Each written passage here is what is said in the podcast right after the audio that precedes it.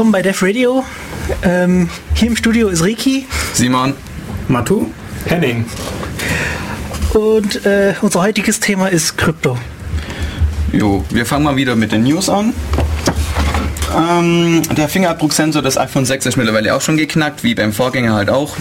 Mit relativ ähm, einfachen Mitteln, mit Leim kann man den auch wieder brechen. Das heißt, immer noch keine gestellte Sicherheitsvorkehrung. Aber wer hätte es erwartet? Okay. Ähm, fängst gleich damit an. Ähm, ähm, Netflix ist in Deutschland endlich gestartet. Zufälligerweise kommt jetzt irgendwie das Thema von Linux Support auf, von Netflix auch auf. Soll demnächst kommen, wenn Ubuntu endlich äh, ihre libNSS, das ist die Network Security Services von Mozilla, eigentlich updatet. Endlich, weil alle anderen haben es schon gemacht außer Ubuntu. Aber sie warten auf Ubuntu, äh, um es endlich freizuschalten. Das, das Netflix, weiß, weiß, weiß jemand, wie gut das funktioniert in Deutschland oder wie da so die Verfügbarkeit ist? Also ich habe es ausprobiert. Sie haben zufälligerweise gerade einen Testmonat. Hm. Naja, hat ja jeder.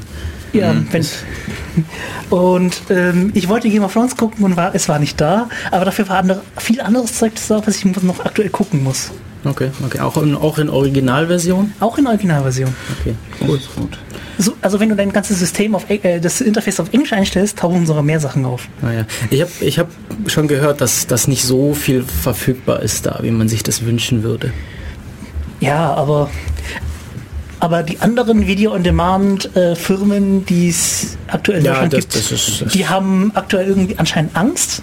Mhm. Zwar so richtig und machen gerade ihre Charmoffensive. Also ich habe von gehört, dass ähm, zum Beispiel Sky nochmal betont hat, dass sie mit äh, HBO zusammenarbeiten werden. Okay.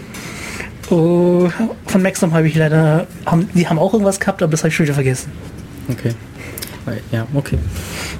Ähm, Microsoft hat Mojang aufgekauft. Das ist das Entwicklerstudio von Minecraft, dem beliebten Klötzchenbauspiel. Hat viele schockiert, aber gut, es ist also. Ich kenne also Facebook hat ja auch Oculus aufgekauft, das hat mich auch ein bisschen genervt. Ähm, das ist schon eine gute Weile her und jetzt kauft halt Microsoft Mojang und ich finde irgendwie die ganzen coolen Firmen werden von den großen Konzernen geschluckt. Voll schade eigentlich. Ich denke halt, bei Microsoft passt es auch gar nicht ins Konzept rein von denen. Microsoft hat Entwicklerstudios. Also Age of Empires wurde von Microsoft wie hießen die? Microsoft, Microsoft ja, Games. Das ist ja, ja zehn Jahre her oder so. Ja. ja. Die haben ihre eigene Sparte. Ich meine, sie haben auch ihre Xbox, wo sie auch ihre eigenen okay, Sachen ja. machen. Ja, stimmt, stimmt. Und naja, Xbox Executables sind ja einfach nur Excel-Dateien Excel mit äh, anderem Header. Jo. Aber gut, klar, die wollen sich jetzt Spiele für ihre Plattform sichern, weil ich glaube, mit den neuen Konsolen lief es nicht ganz so gut. Hm. Gerüchte, ja. Ich weiß, bin mir selber nicht sicher. Ja. Ja, äh, wenn wir schon irgendwie bei Spielen sind, Square Enix äh, hat jetzt Shinra Technologies äh, gegründet. Das soll jetzt eine Firma sein, die äh, Spiele-Streaming macht. Da. Ähm, Spiele, Spiele-Streaming. Danke. Ähm, ist äh, der Begriff, dass man irgendwie, also bezeichnet eben, dass man Spiele irgendwie auf einem anderen Computer laufen lässt und das Bild äh, auf einen anderen Computer anzeigt, beziehungsweise auch die Signale von einem anderen Computer zum ersteren Computer hinleitet. Wer, wer, das verstehe ich noch nicht so hundertprozentig. ist es nur zum Zuschauen oder ist es zum Spielen ist auf dem zum, Entfernten? Also so, so wie äh, sie es gedacht haben, ist es, dass man es spielen kann. Okay, also auf so. einem Rechner läuft und ein anderes praktisch so das, das Terminal, auf dem man dann spielt. Genau. genau. Also wie SSH-Forwarding für Spiele. Mhm. Genau. Also und warum, ist, warum wollen wir das? Äh, wir, wir, können uns möglicherweise nicht äh, einen guten großen Rechner leisten, aber vielleicht eine gute Internetverbindung und äh, die monatlichen Kosten für die Miete. Okay. Also für den Dienst. Okay, dann zahlen wir also jemanden, dass er auf seinem Mainframe unsere Spiele laufen lässt. Ja, genau. Okay. Also äh, Steam hat zum Beispiel auch schon, bloß dass du es halt in, sozusagen lokal in deinem eigenen Netzwerk machst. Mhm. Als Server gehen aktuell nur Windows-Rechner, aber du kannst es auch so haben. Okay. Die, die Idee ist nicht weit hergeholt. Wie sinnvoll funktioniert denn das? Also ähm, es gibt Leute, die meckern einfach nur, weil die ähm, Pings an Servern schon so hoch sind, ähm, jetzt wenn man Multiplayer-Spiele spielt, wie heftig ist das dann, wenn man so remote sich auf den eigentlichen Spielerechner aufstellt und der sich dann nochmal einen ähm, Server weiter verbindet. Ich habe mich damit noch nicht so viel beschäftigt. Ich ich habe es noch nie ausprobiert. Sie haben aktuell sind glaube ich auch noch red- aktuell in so einer Vorbereitungsphase. Sie suchen sich ähm, Kooperationspartner. Ich habe gehört, dass Ubisoft da auch mitspielen will, Ja. weil das größte, was halt das größte Problem, das solche Dienste halt immer haben, ist, wenn du nur drei Spiele drauf hast, will das keiner haben. Weil die Idee gibt schon deutlich länger. Ich habe das schon vor ein paar Jahren mal im Internet gelesen, aber fragt mich nicht mehr wo. Ähm, ja, Leistungsschutzrecht. Äh, das habe ich jetzt aktuell auf Fefe gelesen, aber die anscheinend tun die deutschen Suchmaschinen aktiv äh, die Sachen der VG Media einfach auslisten, weil sie keine Lust haben, dafür zu bezahlen. Was ist die VG Media? Äh, das ist diese, dieses, dieser Verbund an Verlagen. Äh, Also VG steht für Verwertungsgesellschaft oder? Ja, Ja. genau. Und ähm, die wollen halt aktuell Geld haben, wenn in der Suchmaschine Ausschnitte von ihren Texten angezeigt werden. Hm, super. Ähm, gut, sie können jetzt da nichts dagegen tun, dass die deutschen Suchmaschinen es einfach rausschmeißen, weil who cares? Wenn Google das machen würde, würden sie höchstwahrscheinlich rumnölen und sagen, Google missbraucht ihre Macht. Sind es dieselben, die ähm, das Geld kriegen, wenn du einen USB-Stick kaufst? Du kriegst ja ähm, gewisse Abschläge. Oder auf- CDs. Ja, oder Drucker. Festplatten, glaube ich, auch. Ja, genau. Auf irgendwie alles, wo man urheberrechtlich geschütztes Zeug draufschmeißen War kann. das nicht die GEMA? Ja, die auch. Das ist so ein Verbund aus mehreren ähm, Rechteverwertern. Nicht nur GEMA. Mhm. Auch irgendwie die für Texte und für...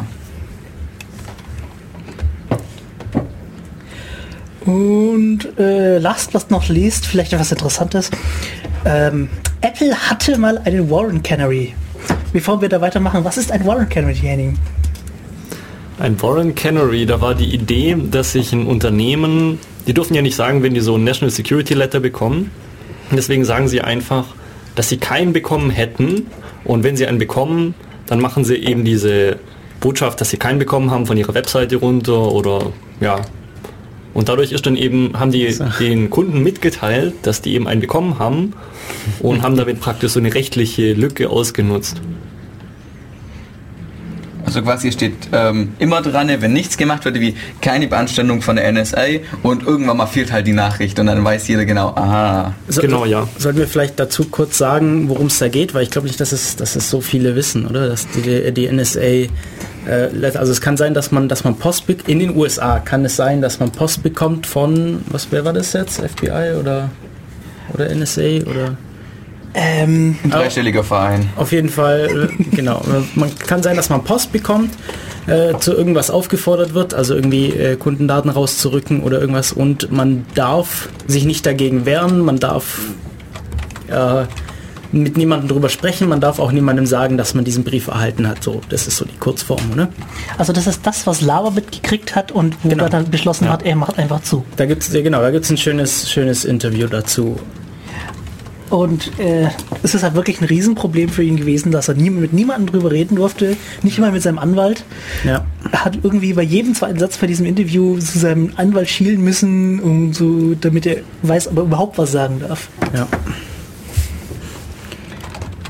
In Deutschland gibt es sowas nicht, also dass die Regierung sagt, ähm, du Baumeier, oh, wir haben einen Anruf. Äh, wie mache ich das? Äh, abheben? Ja. Sprich mal rein. Äh, ich schalte dich gleich live. Wie ging das hier? Hallo? Telefon. Telefon ist Hallo? nicht verfügbar. Nein. Kein Problem. Tschüss. ja, mit dem Telefon hier ist so eine lustige Sache. Da hat sich glaub- gerade jemand verwählt. Ah, gut, dass ich die Person nicht frei live geschalten habe. Ich habe den Button nämlich jetzt gefunden. Okay. Wow, hätte mich auch gewundert, mal ein Anruf einer Sendung. Live. Was Produktives zur Sendung hinweisen und noch produktiv zur Sendung hinzufügen. Ich meine, Matto hat auch schon mal angerufen und mir gesagt, dass ich das Mikrofon nicht ausgemacht habe. Ich habe es immer in IAC geschrieben. Das Mikrofon ist noch an und es läuft Musik. Ja, im IRC ist immer kaum jemand. Oh, Oh, ja genau, wir sind gerade selber nicht im IAC. Ich bin drin. ich bin auch drin. Äh, ich noch nicht, ich noch nicht. Aber es sind auch, ja, Ich muss nur den. Renz ist noch da, oder? Oder wer ist das? Namal Schoko, das ist Renz. Ja. Ja. Hallo Renz. Jetzt hast du ihn enttarnt. Ja, aber die Frage ist, ob er auch reinguckt. Ich Ja, meine, ob er am Rechner sitzt oder ob das nur auf irgendeinem Server läuft.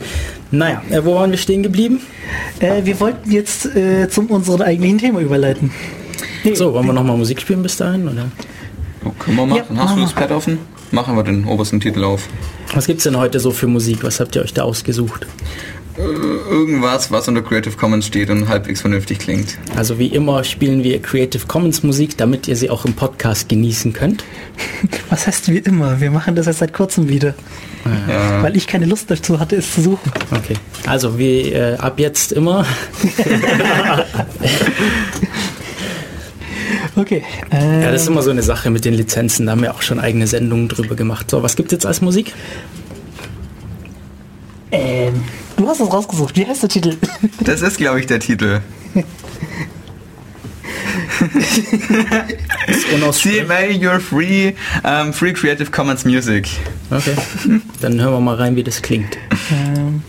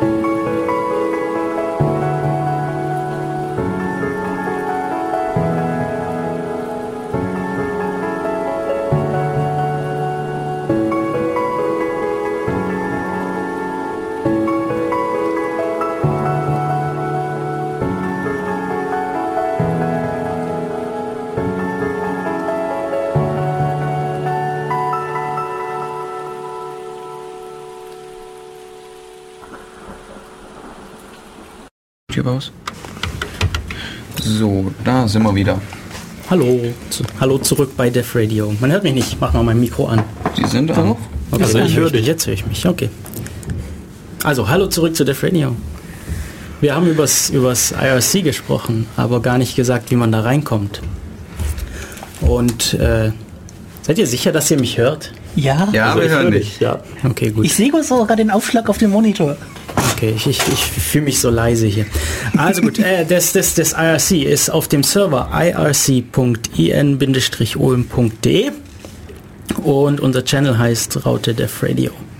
Und der ist noch ein bisschen leer, also falls ihr da reinkommen wollt, jetzt höre ich mich viel, viel besser. Ich weiß nicht, was da los war. Bestimmt hat mich der Kompressor runtergeregelt, weil ich so eine boomende Stimme habe, so eine durchdringende.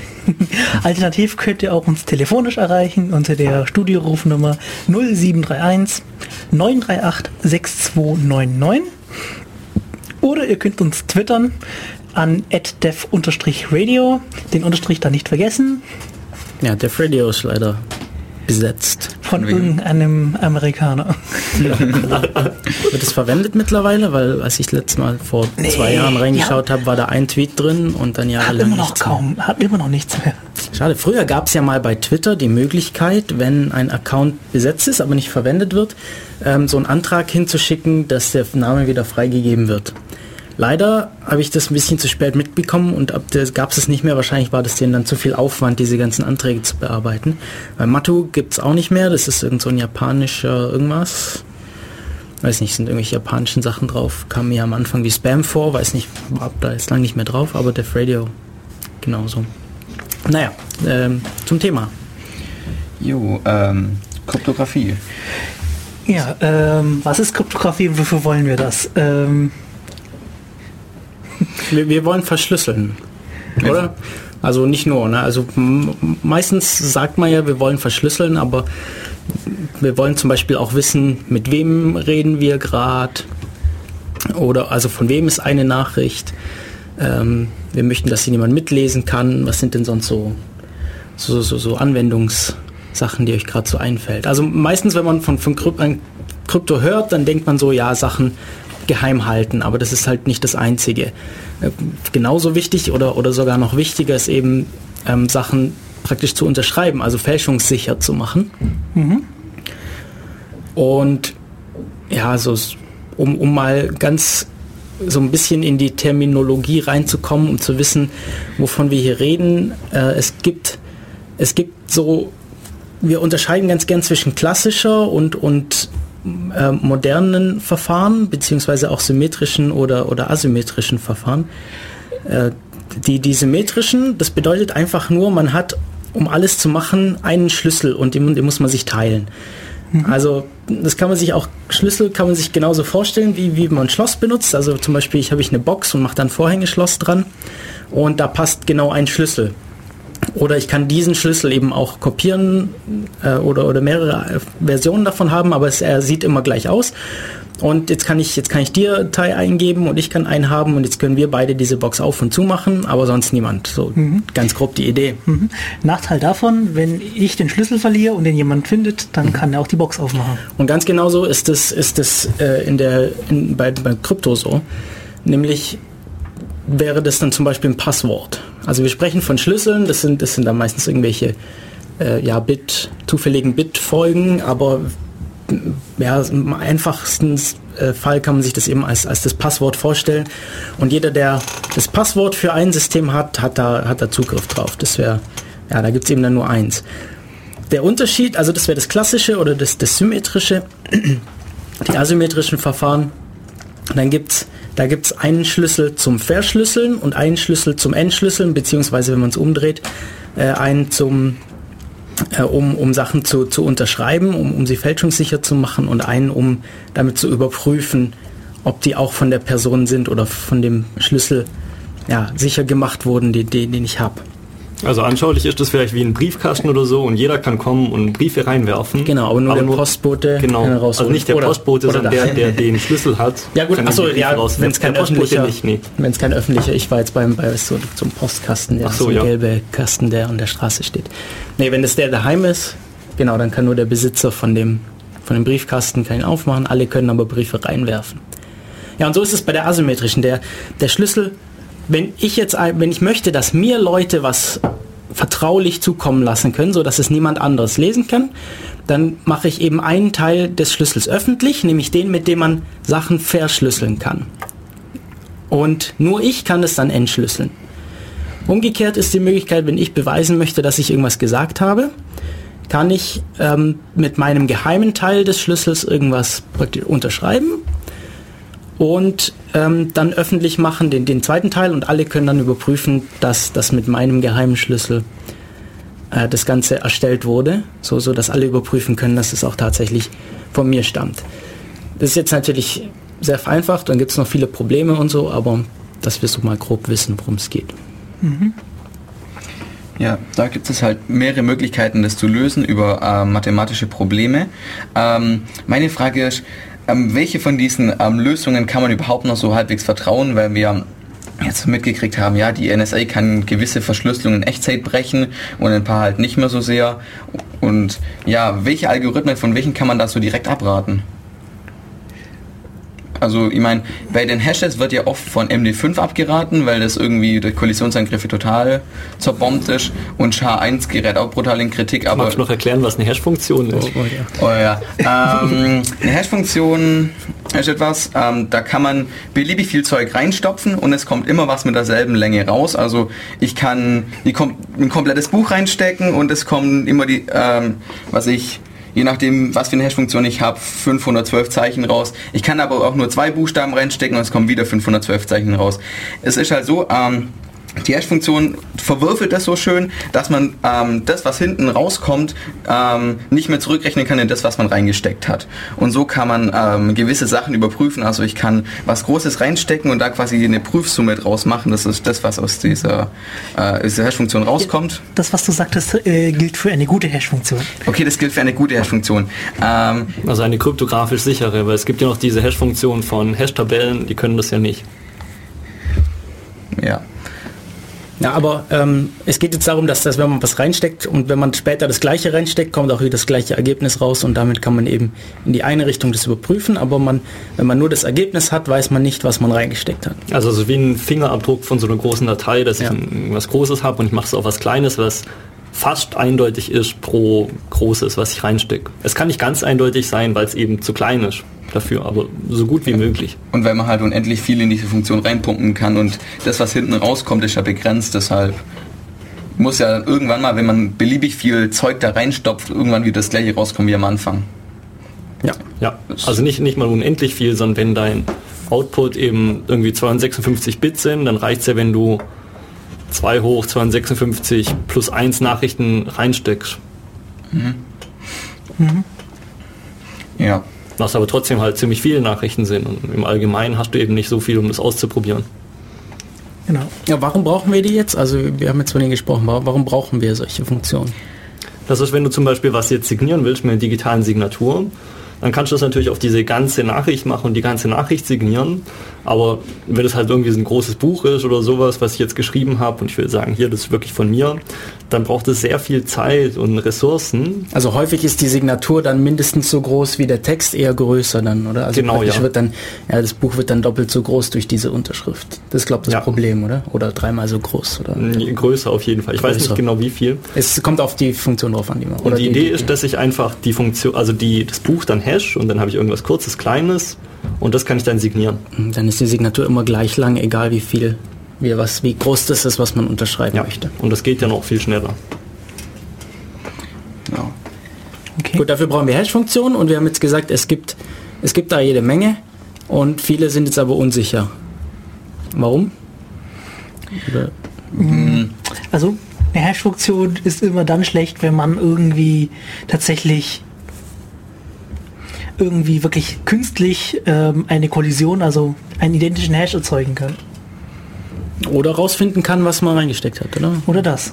Oder das. Ja, das macht man dann häufig mit ähm, so Rainbow Tables. Man rechnet sich da in Haufen Sachen vorher aus. Also man probiert einen Haufen Kombinationen durch, schiebt es durch diese Funktion, speichert sich das dann irgendwie weg und überprüft dann quasi rückläufig, okay, ähm, der Hash, den habe ich bei der Nachricht dran, überprüft das und kann das dann quasi so zurückrechnen. Also so ein bisschen ist es sowas wie weiß nicht, Fingerabdruckregister der Polizei, oder? Man, wenn man Fingerabdruck abgibt, ist es natürlich immer derselbe, aber theoretisch kann man nicht unbedingt vom Fingerabdruck drauf schließen, wer die Person war, außer man hat es schon mal gemacht und hat sich gemerkt, wer das war. Und genauso bei den Hash-Funktionen, bloß die Rainbow Tables, die machen das Ganze noch ein bisschen effizienter, weil man nicht ganz so viel speichern. Aber das, ich glaube, das geht jetzt ein bisschen übers Thema raus, ja. oder? Ja, genau. Also diese Hash-Funktionen, das sind eben Einwegfunktionen und oft wird es auch mit Telefonbüchern verglichen, weil wenn ich eben irgendeinen Namen habe, dann kann ich auch schnell, also relativ schnell mit ein bisschen Blättern die Nummer dazu rausfinden. Weil wenn ich eine Nummer habe, kann ich eben nicht effizient den Namen dann rausfinden. Okay. Ähm, so, wir haben jetzt Hash-Funktion erklärt. Ja, Ähm, wir, haben, wir haben vorhin MD5 angesprochen, SH1 oder SHA1. Ähm, ich bin da nicht auf dem neuesten Stand, wie es aussieht. Also MD5 wird schon seit Jahren, soll nicht mehr verwendet werden, machen immer noch viele. Und zwar, weil sich da leicht eine Kollision finden lässt, oder? Genau. Das Mhm. ist das, was ich ähm, bisher mitgekriegt habe. Ja.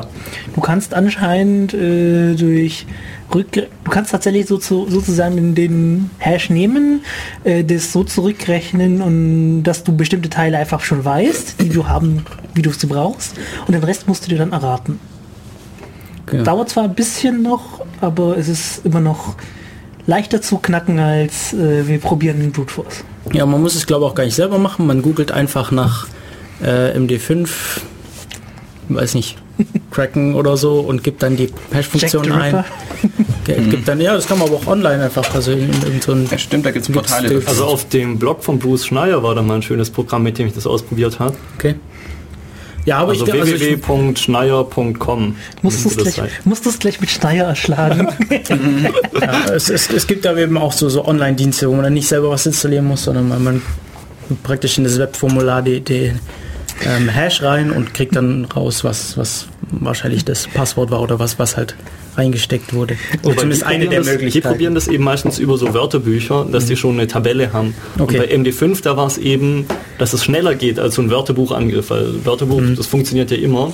Und bei MD5 konntest du eben eine Kollision bauen. Also zwei verschiedene Inputs mit dem gleichen Output dann. Okay, das heißt, du hast den.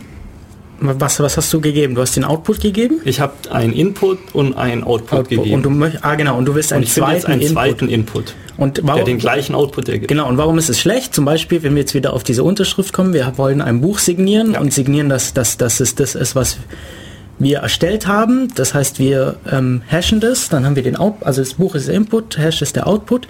So, und jetzt ist es, das ist, diese Kollision ist deshalb schlecht, weil man kann jetzt ein zweites Buch erstellen, das in anderen Inhalt hat, wofür aber die Signatur dieselbe ist, also das, das, das dann behauptet, das andere zu sein. Ja, So, also man das kann auch so aussieht, als hättest du das geschrieben, obwohl du es gar nicht also zum Beispiel kann ich den Inhalt ändern, ähm, was ja eigentlich die Idee war, dass es eben nicht geht, ohne dass es alle merken. Ja. So. Deshalb ist es doof. Also wie das Streichen von Passagen aus dem Vertrag oder sowas. Okay. Wie sieht's mit SHA-1 aus? Ähm, ich weiß ja nichts genaueres drüber, aber ich habe auch gehört, das soll nicht mehr so toll sein und man soll da lieber zum nächsten wechseln. Übrigens, was heißt eigentlich MD5? Die Abkürzungen heißen ja auch alle irgendwas. Message Digest Algorithm. Ah, Und das ist irgendwie der fünfte. Es gibt auch noch einen MD4, den kann man relativ schnell knacken. Ich glaube schneller, als man den tatsächlich berechnen kann. Und MD5 ist dann schon besser gewesen. Ich glaube, bei MD5 gab es auch einen Wettbewerb. Und später, als MD5 dann schlechter geworden ist, dann gab es eben einen neuen Wettbewerb mit diesem SH1 war das. ich dachte, es gab auch noch einen MDA6. Mm, Ja, aber der war nie wirklich offizieller Standard, soweit ich weiß. Also das ist jetzt aus meinem Kopf, ich bin mir nicht mehr ganz sicher. Ja, und dann gab es eben diesen Wettbewerb mit dem SH1 und dann haben alle gesagt, ja, nehmt ganz schnell den SH1 und auch die NSA und NIST und alle haben, also diese Standardisierungsgremien haben gesagt, ja, nehmt SH1 ganz schnell, weil MD5, ja, hm, sagen wir euch nicht, aber nehmt mal SH1 und innerhalb von vier oder fünf Jahren ist dann eben herausgekommen, dass es da einen Angriff auf MD5 gab, den die NSA wahrscheinlich schon davor kannte. Und später gab es dann noch einen Wettbewerb für SHA2. SHA heißt übrigens Secure Hash Algorithm. Ja. Und jetzt vor einem Jahr oder vor zwei Jahren gab es noch, also diese Angriffe auf SHA 2, die wurden dann auch immer besser, aber eben nicht ganz so gut, wie man vermutet hat. Und dann haben die gesagt, ja, bevor das jetzt auch gebrochen ist und es zu spät ist, machen wir noch mal einen neuen Algorithmus und haben auch wieder diesen Wettbewerb gemacht und die haben jetzt SHA 3 gebaut. Und der ist noch nicht ganz standardisiert. Das machen die momentan noch. Ja, das, was SHA von den Versionen unterscheidet im Vergleich zu zum Beispiel MD5, MD4, MD4 MD5, MD6, ähm, die MD-Sachen hängen irgendwie, haben die gleichen Sachen und sind ähnlich, während die neuere Version von SHA einfach ein komplett anderer Algorithmus ist. Oder sein sollte. Ja, ja, also SHA 1 und 2 und MD5 glaube ich auch, die verwenden die gleiche Konstruktion, um aus einem großen Buch eben was von konstanter Länge zu machen. Das ist ja so die große Herausforderung. Hier mache ich eine Funktion, die beliebigen, beliebig langen Input bekommt.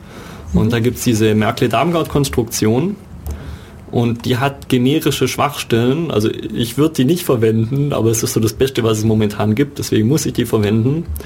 Und bei SHA3 war eins von den Kriterien von dem Wettbewerb schon, dass sie nicht die Merkle-Darmgard-Konstruktion verwenden sollten.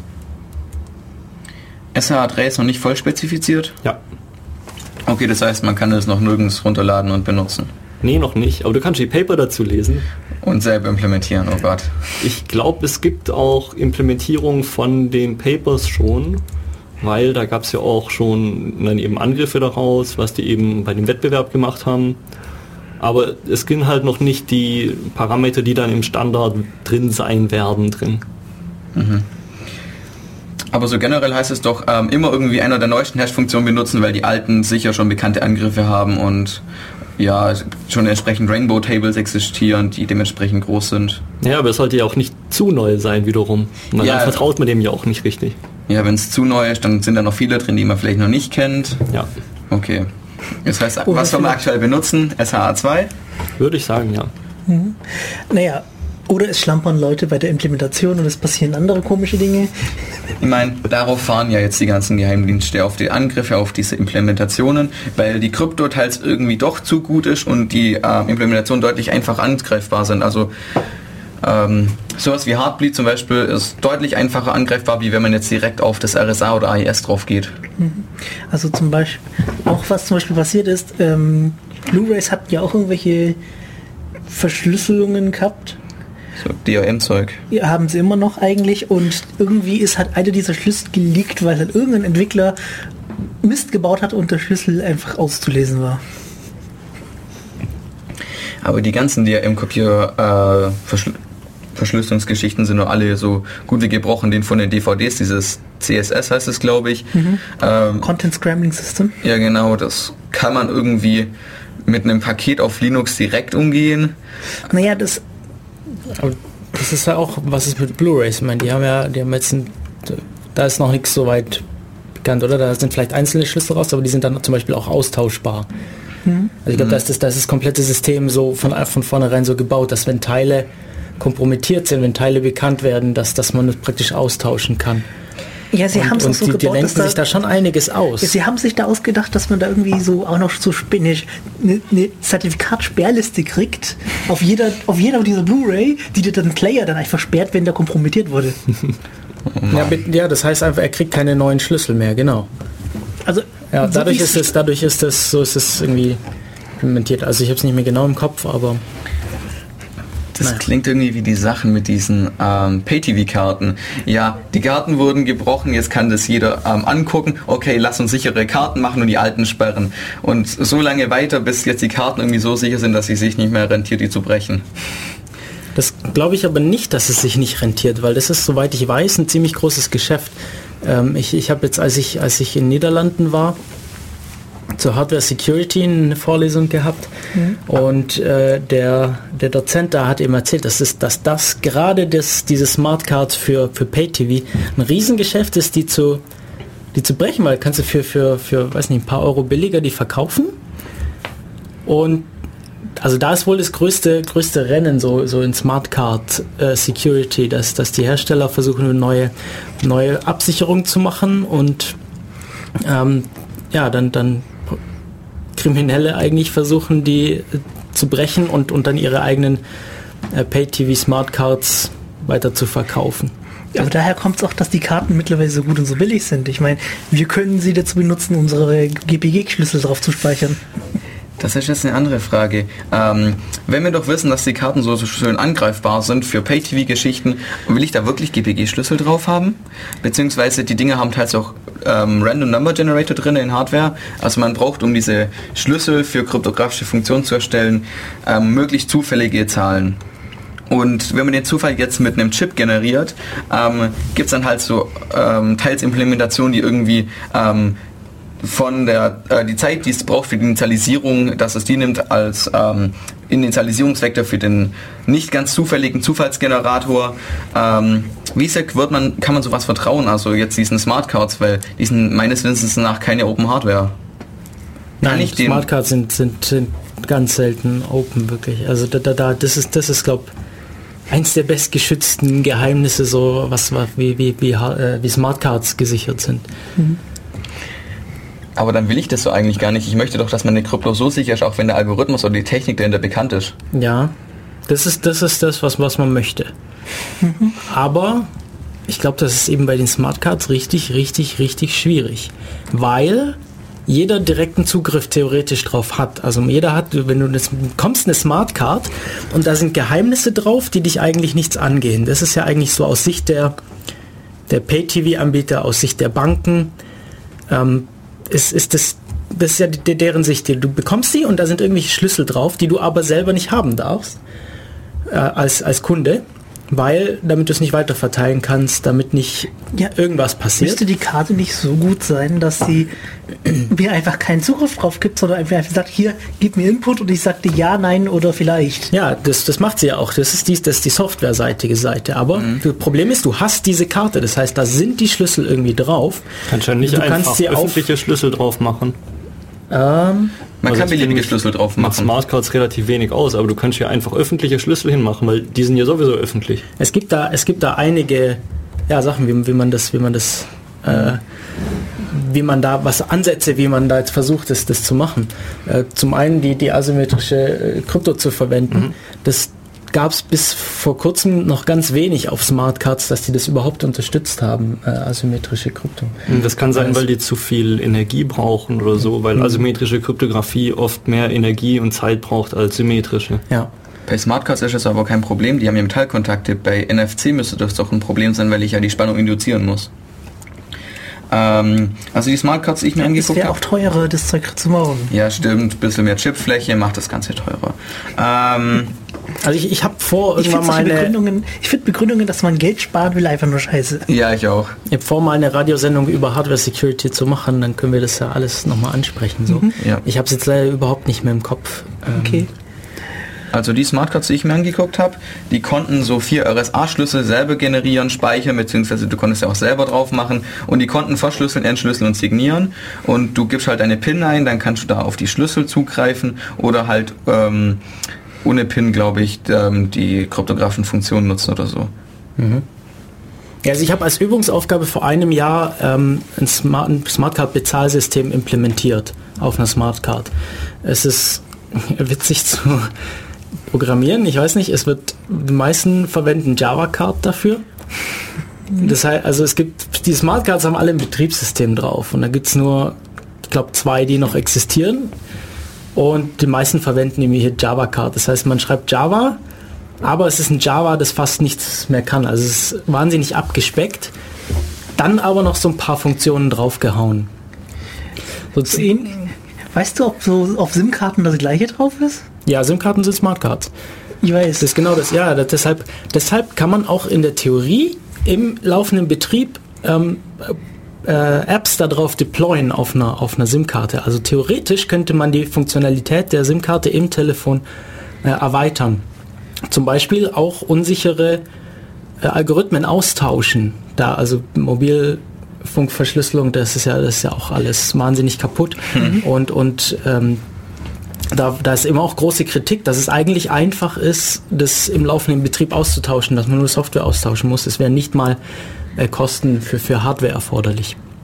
Ja, wie gesagt, man, man programmiert da eben Java, aber man kann zum Beispiel Ähm, jedes Mal, wenn man ein Objekt anlegt, dann bleibt es für immer auf dieser Karte. Also für, für die Lebenszeit, der, bis man eben die, die, diese, dieses Paket äh, komplett herunternimmt und, und neu deployt. Und so, also man muss da wahnsinnig aufpassen, wenn, wenn man New macht, dann, dass, dass da nicht der Speicher der Karte irgendwann einfach voll ist. Und man hat auch nicht viel Speicher. Das klingt Äh, nicht oh. schön. Es, es ist ziemlich, aber es ist einiges, meine Dinger sind, sind klein, ja, die sind richtig klein, die, die, die Sims, äh, dann gibt's ja, die, dann gibt's ja diese kleineren Versionen jetzt für, für, für die meisten äh, neuen Telefone, die, was ist das jetzt, Mikro ist glaube die normale Größe, oder? Und dann Äh, Sim. Es gibt nee, Sim. Mini ist, Mini ist die normale, Nee, das, ist, das sind drei Größen mittlerweile. Du hast Ja, eine normale SIM-Karte, dann gibt's Dann Mikro und Nano, glaube ich. Ne? Mikro und Nano, genau. Ja, Ja, Genau, Nano ist die kleinste jetzt. ja.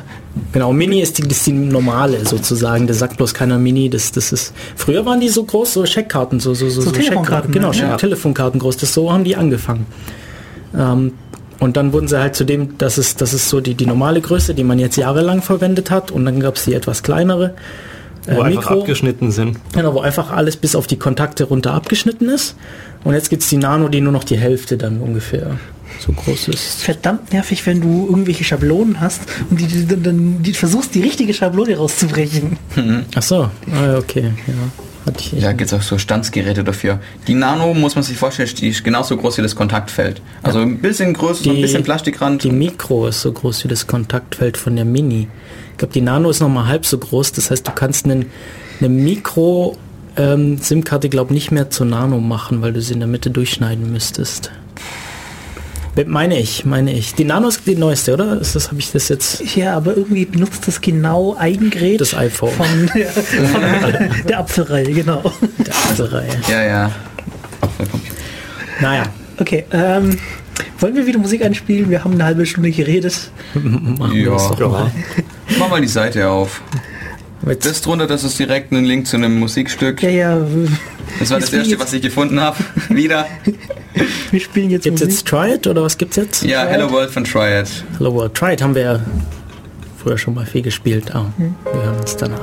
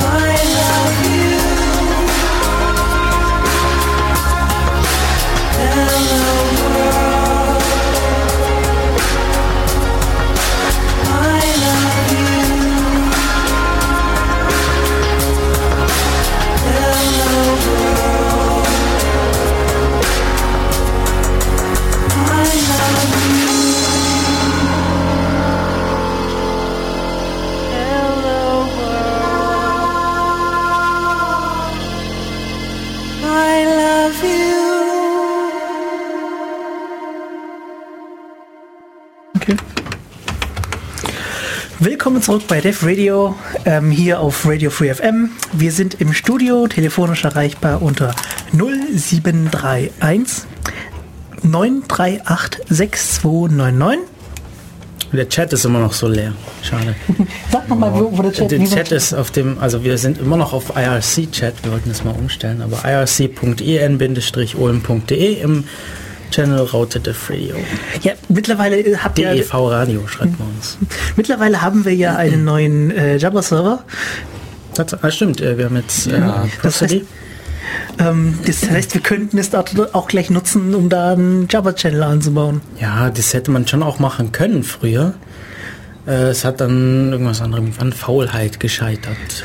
Das war schon immer mein Plan und der von anderen. Und Ja, ich wollte es auch haben. ja, wir wollen immer viele Sachen, aber wir müssen es halt auch mal machen. Ja, das Ja, muss ich da mal ransetzen. Und aber ich glaube, das Problem kennen die meisten. Und das ist jetzt halt einfach so und jetzt. der Grund, warum noch so viel unverschlüsselt läuft, man müsste sich mal ransetzen und sich mal damit befassen, vielleicht mal was installieren oder sich umgewöhnen. Man muss vielleicht sich auch irgendwann damit auskennen, was auch ein größeres Hindernis ist. Deswegen hat ähm, mir fällt jetzt gerade nur VB ein. Ähm, wie heißt die Gruppe nochmal? Was meinst du, PEP oder? Genau. Ja, ich habe den Link ins Etherpad Yeah. gestellt, glaube ich. Ja, ähm, es kam sogar auf Heise. Ähm, Pretty Easy Privacy. Das Ding hat einfach das Ziel, dass man sinnvoll Krypto machen kann, ohne, ohne viel wissen zu müssen. Ja, das wissen müssen. Das ist immer, also Leuten beizubringen, wie sie ihre E-Mails verschlüsseln, das ist ja immer noch ähm, Horror, ja. Also auch für, Ja. auch für, auch für versierte Leute, die sich da interessieren, das ist, das ist einfach Zeitaufwand und Vor allem musst du halt immer das überprüfen. Ich meine, ähm, die einfachen Sachen, die ich jetzt bisher gesehen habe, äh, zum Beispiel bei Freema oder Genau. Telegram, ist das sicherste, diese zeigen dir immer an, okay, das könnte die Person sein. Also bei Freema gibt es drei Level, Rot, Gelb und Ro Grün. Rot heißt kenne ich gar nicht, Gelb heißt kenne ich vielleicht. ja, und zwar dadurch nur, dass es, dass es mit dem Adressbuch synchronisiert ist. Also dass, Genau. es, dass die Wahrscheinlichkeit höher ist, dass es die Genau. Person ist. Und grün ist halt, wir haben uns getroffen und haben über mithilfe von Codes ähm, äh, den Schlüssel abgeglichen. Was Super. etwas einfacher ist als ähm, das typische bei GPG, sich irgendwelche Zahlen vor, gegenseitig vorzulesen. Ja, da, da funktioniert es. Ich meine, das funktioniert sogar, das kannst du, das kannst du jedem beibringen. Und so viele Leute verwenden das mittlerweile. Ja, da, da tauchen irgendwie ständig irgendwelche Leute bei mir im Adressbuch auf, ähm, wo ich nie gedacht hätte, dass, dass sie das verwenden würden. Also, dass sie, dass sie, nein, nicht, dass sie es verwenden würden, aber ja. Das liegt aber daran, dass GPG schon ziemlich veraltet ist und auch schlecht designt. Ja. Und im Nachhinein, wenn man sowas nochmal designen wird, Ja. dann wird man viele Dinge wahrscheinlich anders machen.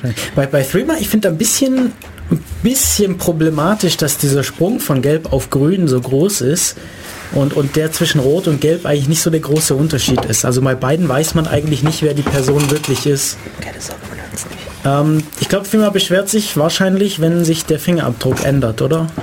Hoffentlich. Äh, dann, wie meinst du, wenn Also wenn sich jetzt ein Kontakt plötzlich ändert, wenn sich da der, wenn sich der Key ändert, ja, dann, dann wird fliegt, es sich dann fliegt, dann dann, dann wird es sofort auf Gelb runtergestuft. runtergestuft. Runtergestuft. Eigentlich sollte er dann sagen, das ist wahrscheinlich ein Man in the Middle oder sowas und einen Angriff melden. Ich weiß gar nicht. Nee, ich weiß es nicht. Das Problem ist, Leute verlieren gerne mal ihren Schlüssel. Ja, Ja, da Ist müssen das ist ein bekanntes Problem. Ja, Und Freema löst so, sie löschen es einfach nach einer bestimmten Zeit Inaktivität. Nee, mich interessiert halt einfach, du hast zwischen Rot und Gelb, also zwischen diesen beiden, beiden Unterscheidungsstufen, hast du fast keinen Unterschied. Ja, du weißt bei beiden nicht wirklich, mit wem du kommunizierst, weil du nicht überprüft hast, ob der, ob der Schlüssel, also du musst, ja, Finger macht das natürlich alles so im Hintergrund, dass man nicht wissen muss, was man da tut, aber so, wir, wir wissen ja, was da, was da passieren muss im Hintergrund und äh, das einzig, einzig sichere ist wirklich eben diese, diese, wenn es dann grün anzeigt, nämlich man hat überprüft, ob der Finger oder dass, dass der Schlüssel, mit dem ich kommuniziere, auch wirklich der Schlüssel ist. Ich bin mir nicht sicher, ob es wirklich der Schlüssel ist oder ob es einfach nur der, ja, der. Fingerabdruck vom Schlüssel ist, glaube ich, im, in, dem, in dem Barcode da drin. Ich Irgendwie. bin, nee, ich meine, ob es wirklich der Schlüssel ist oder ob das nur äh, der Schlüssel für die Sitzungsschlüssel sind. weiß man denn so ein bisschen was drüber, was die für Krypto machen? Ähm, sie benutzen elliptische Kurven, das weiß ich. Oh Gott. ähm, Telegram benutzt RSA und AES. Ähm, der Verschlüsselungsalgorithmus ist dokumentiert und im Internet einsehbar. Die sind, glaube ich, auch zum Großteil Open Source. Die meinen ja, wir publishen den Rest noch irgendwann, wenn es sauber ist oder sauber aussieht. Ähm, und die haben halt keine mehrstufige Authentisierung. Die sagen halt, okay, das ist der Kontakt, ähm, machst du einen sicheren Chat an und dann machen die dieses Protokoll da ähm, und dann soll dein Chat sicher sein. Und die Überprüfung geht dann, indem die so ein Bild anzeigen. Wenn man sich trifft, dann guckt man, dass die Bilder die gleichen sein sollten. Ja, genau. Ähm, was ich aktuell gesehen habe, dass anscheinend Bleem mittlerweile verfügbar ist, das ist, ähm, das Ding basiert auf BitTorrent. Dass du einfach komplett über das BitTorrent-Netz dann auch chatten kannst. Das dann auch für so Instant Messaging wahrscheinlich, oder? Also es war so gedacht als äh, Ersatz für Dings. Ähm, Kritiker sagen halt, wie, genauso wie bei Freema, dass es halt Closed Source ist und niemand Ja. weiß, was die drin machen. Sie benutzen an, Bleem benutzt, an, äh, benutzt eben anscheinend jetzt äh, Distributed Hash Tables, damit es komplett über das Peer-to-Peer-Netzwerk laufen kann. Aktuell halt in der Alpha und sie sagen erstmal nur übers WLAN verwenden, weil die brauchen gerade aktuell viele, viele, viele Daten. Was unter Umständen doof ist. Wobei dieses Verteilen ist ja nicht wegen der Verschlüsselung, sondern wegen dem Routing. Das macht es ja dann so ähnlich wie Äh, auch äh, Onion Routing, oder? Ja, ja. Äh, da da gibt es noch ein anderes, das macht benutzt dann nur Onion Routing. Mhm. Ähm, sind gerade irgendwie beide Sachen nicht unbedingt fertig, ähm, aber sie wollen halt noch zusätzlich dazu das Forward Secrecy einfügen. Forward Secrecy, was ist das eigentlich? Wozu will ich das haben? Okay, ich erzähle mal, wie ich es verstanden habe mit, äh, du schickst es irgendwo hin und niemand weiß genau, mit wem du eigentlich reden willst. Und es ist auch nicht nachverfolgbar. War das so? Der Forward Nein, Secrecy Forward ist doch das, Secrecy dass hab ich man ganz anders verstanden. Genau, man- man Forward hat- Secrecy heißt, du hast mehrere verschiedene praktisch Kommunikationssessions oder sowas. Also ich rede jetzt heute mit dir verschlüsselt Mhm. und morgen reden wir verschlüsselt und irgendwie übermorgen reden wir nochmal verschlüsselt und wir machen praktisch immer Sitzungsschlüssel aus. Und wenn jetzt einer von diesen Sitzungsschlüssel tatsächlich gebrochen wird oder auch dein Langzeitschlüssel. oder auch der Langzeitschlüssel, dann kann man nicht auf die Schlüssel davor schließen. Und damit kann man auch die Gespräche davor nicht entschlüsseln, sondern nur die danach. Okay. Äh, Oder auch nicht unbedingt die danach, je nachdem, wie, wie, wie es dann ist, dass man eben nur das, nur diese eine, Ja. dass man eben nur diese eine Gespräch dann, aber nicht der, der Rest deiner Kommunikation sollte dann immer noch nicht mitlesbar sein. Ja. Perfect Forward Secrecy. Ich dachte, es ging auch darum, dass man nicht nachverfolgen kann, dass man überhaupt geredet hat. Nein, das ist dann glaubhafte Abstreitbarkeit. Ja. Ja. Plausible Deniability auf Englisch. Okay. OTR kann das alles. Ich weiß, aber das benutzt, benutzt ja keiner. Ich nutze OTR. Na gut, OTR, äh, OTR, es sagt, na, das heißt ja nicht, dass, also man kann nicht, man sieht natürlich, dass kommuniziert wurde, Ja. aber man kann abstreiten, dass man gesagt wird. Und zwar macht man das, deshalb, macht, funktioniert es so, weil dann der, Verschlü äh, der, der Signierungsschlüssel veröffentlicht wird, oder? So dass dann hinterher, also sobald die Kommunikation beendet ist, hätte jeder das reinfälschen können, weil die, so habe ich, so meine ich das noch im Kopf zu haben. Ja. Wo kriegt man das her und was genau kann das Tool? Es ist einfach ein Plugin für alles und es ist Open Source. Also du kannst Jabber darüber machen, du kannst ICQ darüber machen, du kannst wirklich alles darüber Du kannst machen. sogar Facebook-Chat darüber machen. Facebook sagt dann, boah, das verstehe ich nicht, das ist offensichtlich verschlüsselt. Ich weiß bloß, dass du geredet hast, aber ich kann nicht sagen, was. Okay. Gucke ich mir mal an. Ja, aber das, Ähm, das ist ganz nett. Also das ist OTR. Also so von der, von, von der Idee her ist das nett. Es ist natürlich auch wieder nicht so einfach zu verwenden. Naja, Wie man's es ist- gerne es hätte. ist Ich finde etwas- das relativ einfach Es zu ist verwenden. GPG. wenn es schon irgendwo eingebaut ist, Also im Gegensatz zu PGP ist es ja, einfach. da ja, ist es Ja, Du hast den Vorteil, du kannst dann auch so irgendwie Authentifizierung über Shared Secret machen, ja. ähm, was halt nur so, nur so gut funktioniert, wie das Secret ist. Oder die eben die Frage-Antwort-Sachen. Ich meine, wenn ich die Leute frage, was mein Geburtsdatum ist, ist es, glaube ich, kein gut, keine Frage, die gut genug ist. Aber wenn ich irgendwie sowas frage, wie, keine Ahnung, äh, mir fällt gerade nichts ein. Ja. Na, eigentlich hatten wir ja auch jetzt, wollten wir jetzt auch darüber reden, was da so für Algorithmen vorkommen und was es da so gibt, oder? Weil wir haben jetzt über alle möglichen geredet. Ich glaube, glaub, das war deine, deine Frage da mal, worauf wir eigentlich zu sprechen kommen wollten, wo wir jetzt schon wieder fünfmal abgeschweift sind. Ähm, was für Algorithmen gibt es und warum gibt es da so viele und was sind das für Unterschiede? Wir haben ja, wir haben ja schon gesagt, es gibt, es gibt symmetrische und asymmetrische. Und wir können mit symmetrischen anfangen, weil das auch so mehr der klassische Ansatz ist. Wie gesagt, es gibt einen Schlüssel und es gibt derselbe zum End- und Verschlüsseln. Man kann damit auch signieren und so Sachen machen, aber es brauchen halt alle Teilnehmer denselben Schlüssel und wenn der weg ist, dann ist alles. Fangen wir mit dem schlechtesten überhaupt an, den es gibt, Rot 13. Was ist das? Also ich kenne jetzt bisher halt nur die halbwegs sicheren. Ja, Rot, das ist, Rot 13 ist nicht ernsthaft, aber ist ja. ja auch bekannt als die Cäsar-Chiffre. Ah, ja, okay, das Rot sagt mir 13 behau- ist einfach nur ein Cäsar-Schriffel mit äh, dem Faktor-Index. Faktor, äh, nee, nicht Ver, äh, Verschiebungs. Nee. Keine Ahnung. Also Geheimnis. Ja, das. Geheimnis ist 13 und äh, was das bedeutet ist, dass, dass, dass jeder Buchstabe um 13 Stellen im, im Alphabet verschoben wird. und also vertauscht wird mit dem, der 13 Stellen danach ist. Und die Entschlüsselung geht genauso, weil wir 26 Buchstaben haben, fängt man einfach vorne wieder an und deshalb ist die Verschlüsselung die gleiche wie die Entschlüsselung. Und das ist natürlich nicht sicher. Man benutzt es halt gerne, um. Äh, hat man früher gerne benutzt, um Spoiler zu verstecken. Damit sich die Leute nicht über Spoiler aufregen. Ja, das ist eigentlich ganz cool. Weil, Geht, voll, genau, man geht benutzt, komplett ohne JavaScript. Ja, man, man benutzt es, man benutzt es auch ganz gerne, im, äh, also gerade wie Spoiler auch für beim, beim Geocaching, wenn in den, wenn, wenn da in den Beschreibungen Spoiler drin sind, dass es dann Rot 13 verschlüsselt ist. Ja. Und genauso sind die, die ganzen, wie heißen die Mono, wie heißen das jetzt?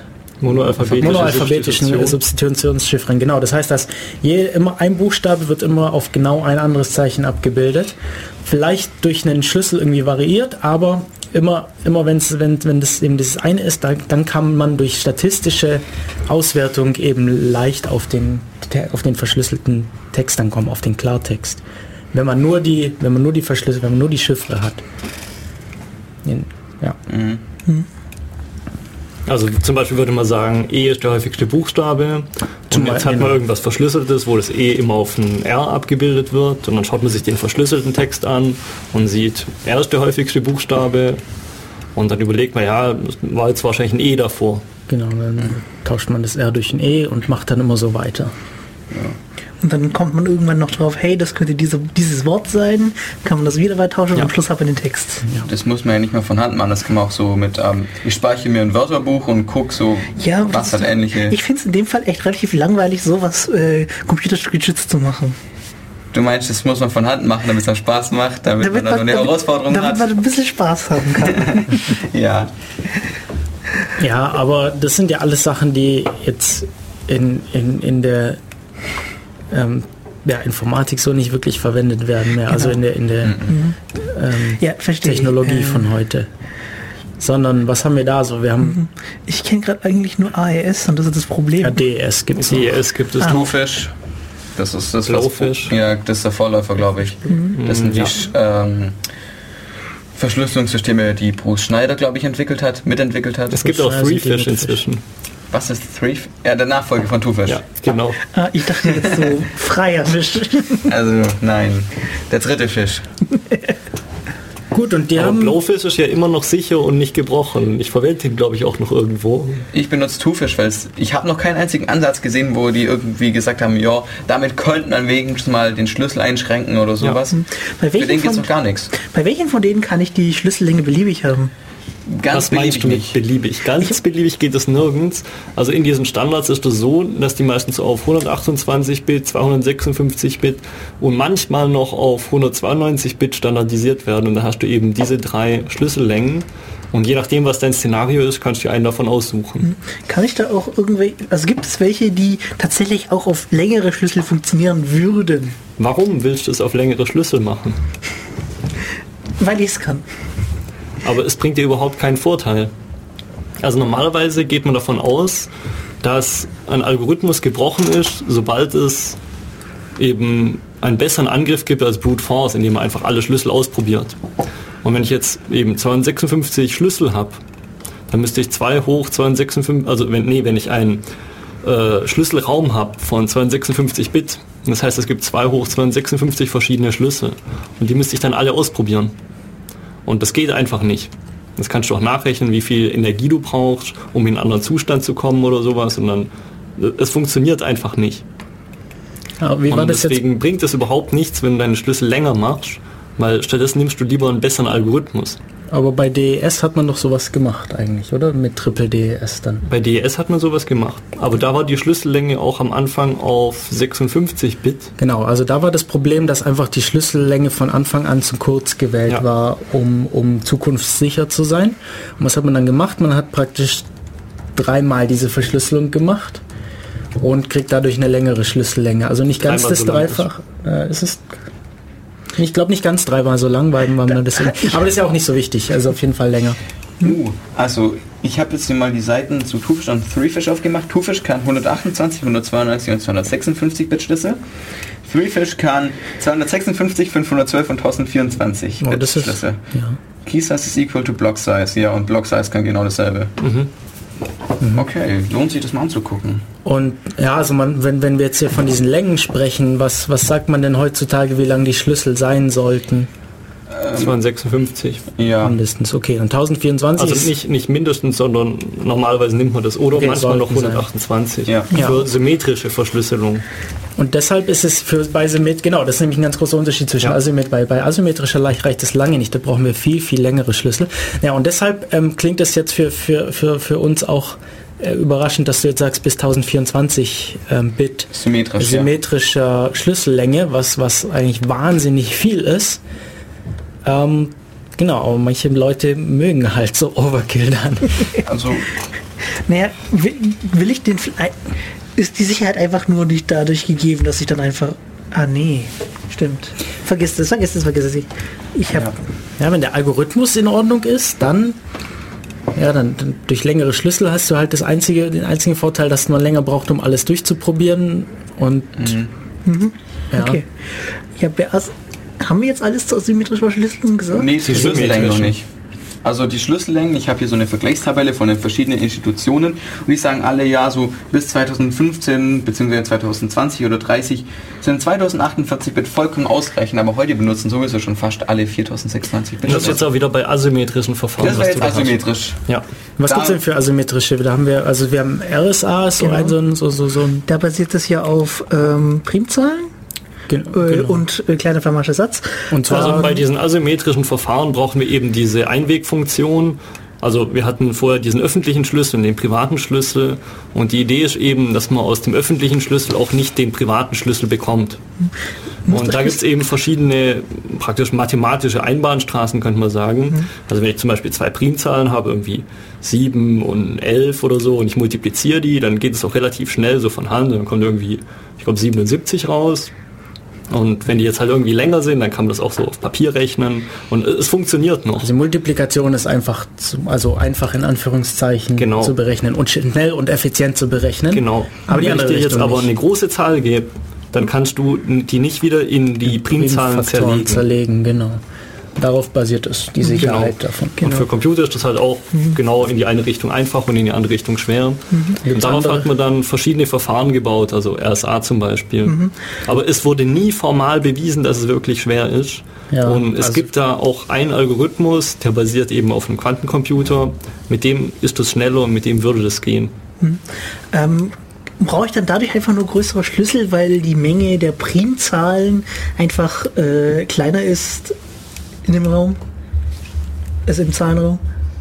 Oder liegt das an was Auch, anderem? Aber es liegt auch an was anderem und zwar liegt es an den konkreten Faktorisierungsalgorithmen.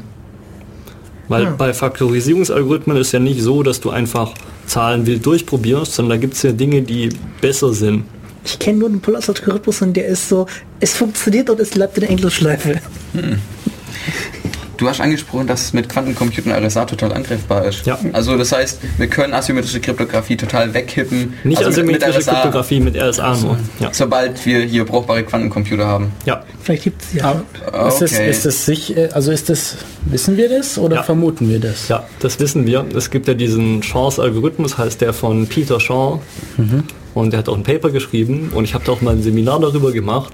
Der und Name das kommt mir bekannt vor. Drei Fragezeichen. Okay. Und ich glaube, das IBM hat es auch mal nachgebaut und hat die Zahl 15 faktorisiert. Mhm. Und das war dann eben 3 mal 5.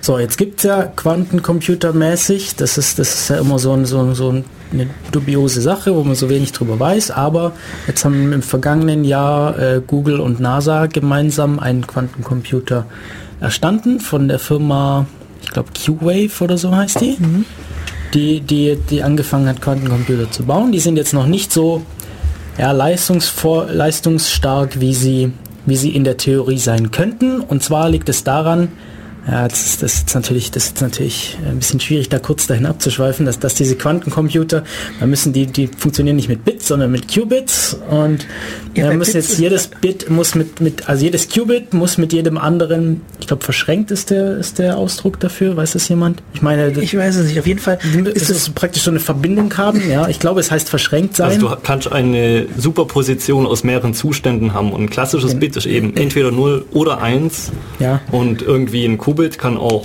Kann mehrere auch von diesen Zuständen gleichzeitig, gleichzeitig haben. sein. So wie diese Katze da, Schrödingers Katze, die lebt Ja. und tot ist. Und wenn du es dann beobachtest, dann kollabiert die Superposition in einen von den beiden Zuständen das- mit der entsprechenden Wahrscheinlichkeit. Dann. Genau, das ist, das ist das, die Grundlage davon, aber die, die, diese Mächtigkeit davon kommt daher eben, dass, dass, dass eben jedes Qubit mit jedem anderen in diesem Rechner ähm, praktisch, ich glaube, der, der, der, der, der, der Ausdruck dafür war verschränkt ist, so dass jedes Mal, wenn ein Qubit dazukommt, er einen doppelt so großen Suchraum gleichzeitig äh, absuchen kann. Also ja, in einem in einem Rechenschritt ähm, absuchen kann und dann die so und so viel besten Ergebnisse äh, präsentiert. Äh, jetzt habe ich vergessen, worauf ich raus wollte. Wieso es so schwierig ist, ein äh, Dings zu bauen. Genau, und jetzt, jetzt würde mich, also soweit ich weiß, ich habe mich da jetzt vor einem halben Jahr mal so ein bisschen damit ähm, auseinandergesetzt, nur ganz wenig. Ähm, aber da, soweit ich weiß, haben die da jetzt noch nicht versucht, genau dieses Problem anzugehen mit diesem, mit diesem Quantencomputer, den sie da haben. Hat da irgendjemand was von gehört, ob da irgendwas passiert ist? Okay, das, da müssen wir dann selber mal recherchieren. Und, Weiß nicht, wer, wer, wer, wen könnte man da fragen und mal einladen? Das wäre doch auch eine super Sendung hier. Jo, Mir fallen gerade nur, irgendwelche- mir fallen gerade nur irgendwelche Leute ein, die man nicht ins Radio kriegt. Kann ja, ein bisschen Geld Ich weiß. sammeln und dann zu Google fliegen und naja, das wäre auf jeden Fall sehr spannend. Ja, Wir könnten auch irgendeine unserer Professoren, die sich damit beschäftigen, fragen. ja. Ja, an der Uni gibt es ja Vorlesungen Quantencomputing.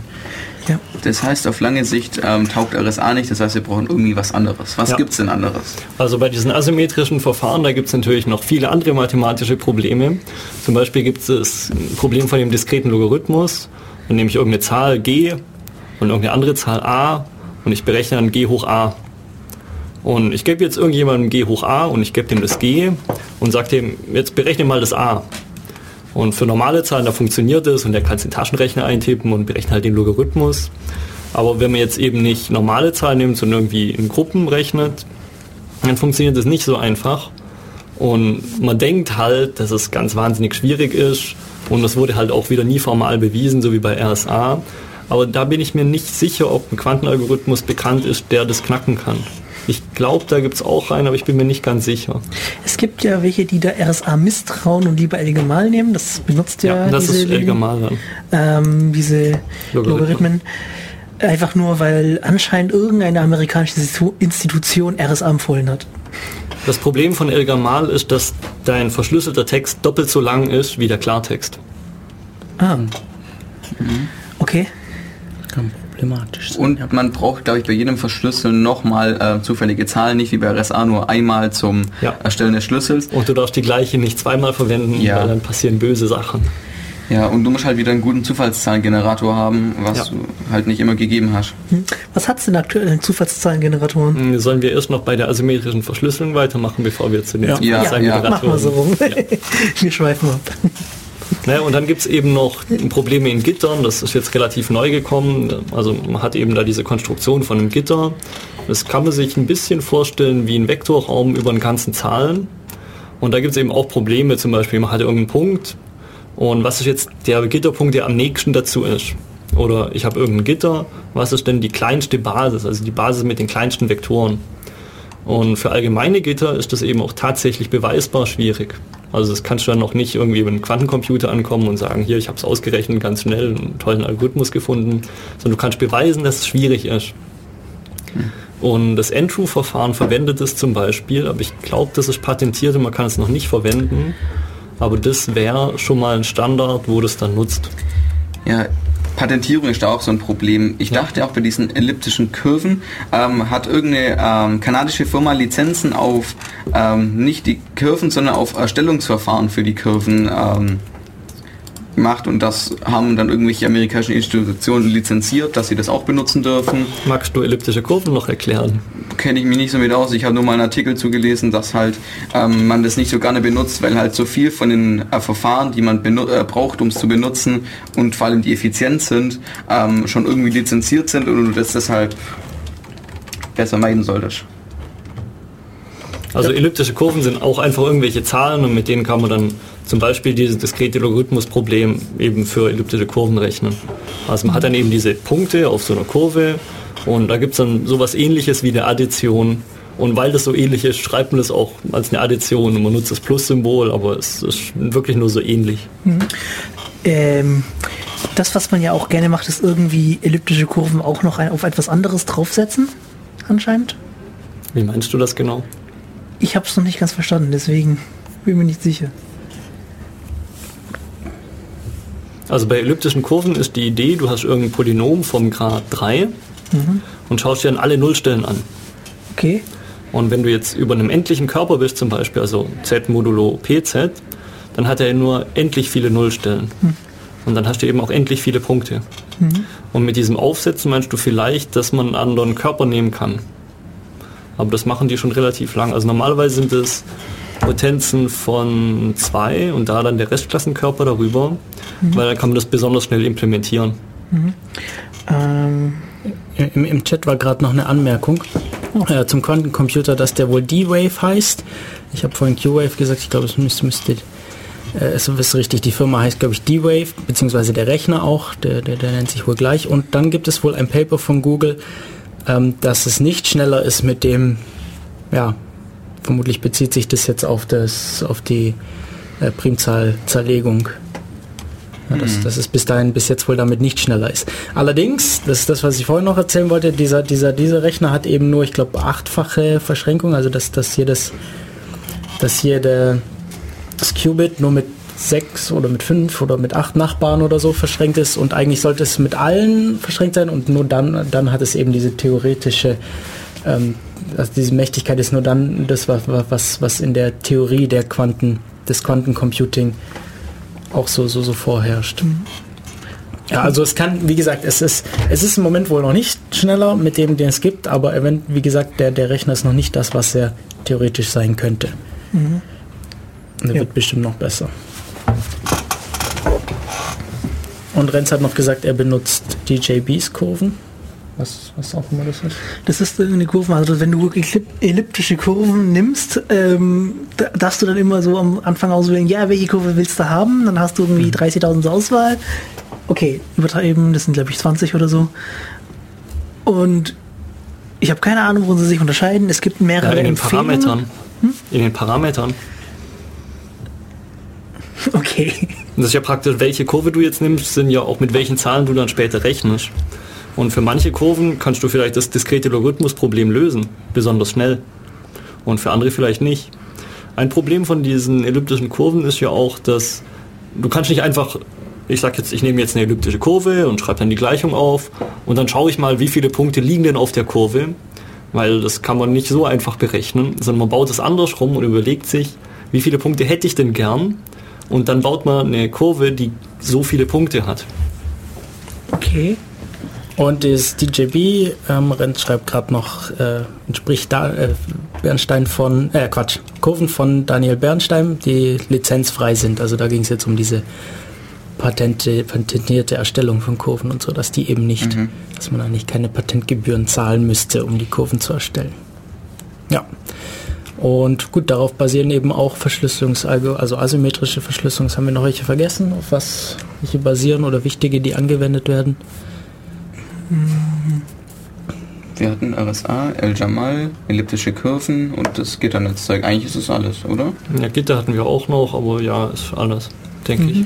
Und dann wollten wir, Okay, es gibt noch so ein paar Ansätze zu dieser Postquantenkryptographie, dass man sagt, ja, angenommen, wir haben einen Quantencomputer und angenommen, diese klassischen Probleme wie diskrete Logarithmus sind jetzt lösbar, lass uns was Neues bauen. Da gibt es natürlich nicht nur diese Gitter, sondern da gibt es auch noch was, das auf Coding-Verfahren basiert. Zum Beispiel MacElise gab es da.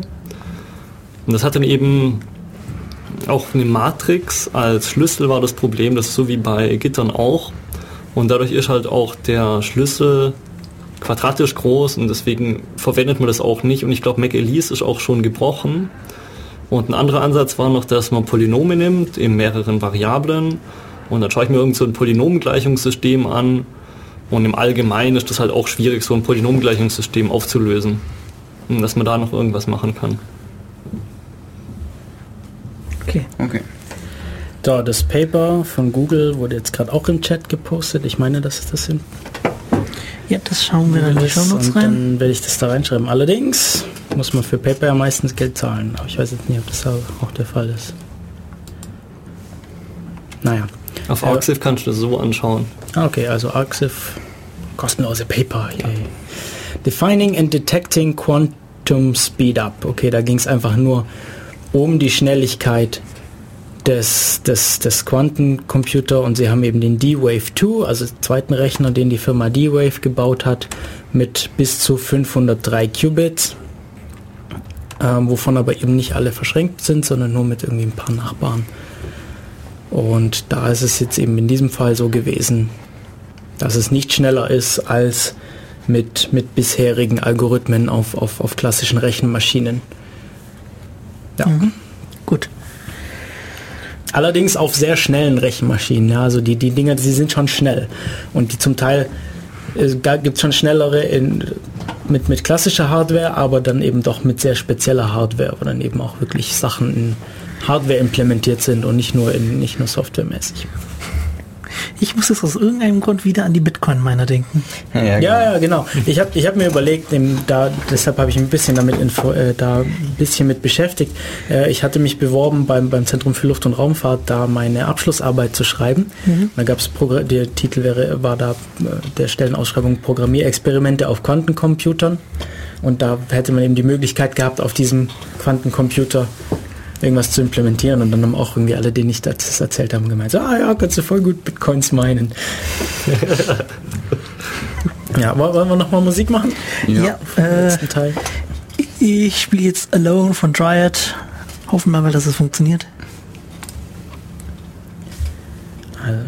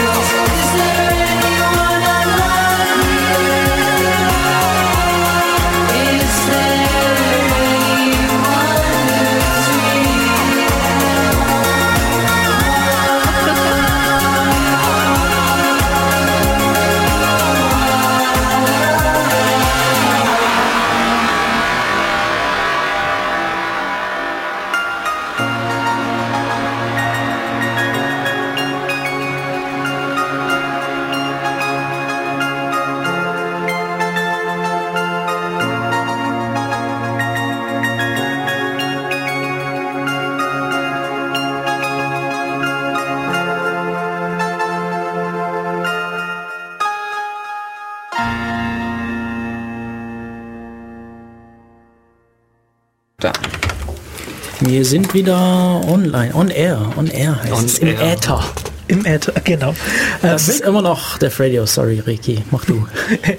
ja, wie was du gesagt hast, es ist immer noch Def Radio hier auf Radio 4 FM. Noch eine halbe Stunde ungefähr, ein bisschen mehr. Okay, ich sag nochmal die Studiotelefonnummer 0731 938 6299. Ähm, unser Twitter ist dev-radio. Ähm, es twittert uns eh keiner mehr. Und der IRC-Chat ist auf irc.in-ulm.de im Channel Raute Def Radio. Und wir sind bei Verschlüsselungsalgorithmen und Zeugs und so. Und wollten uns jetzt noch über was unterhalten?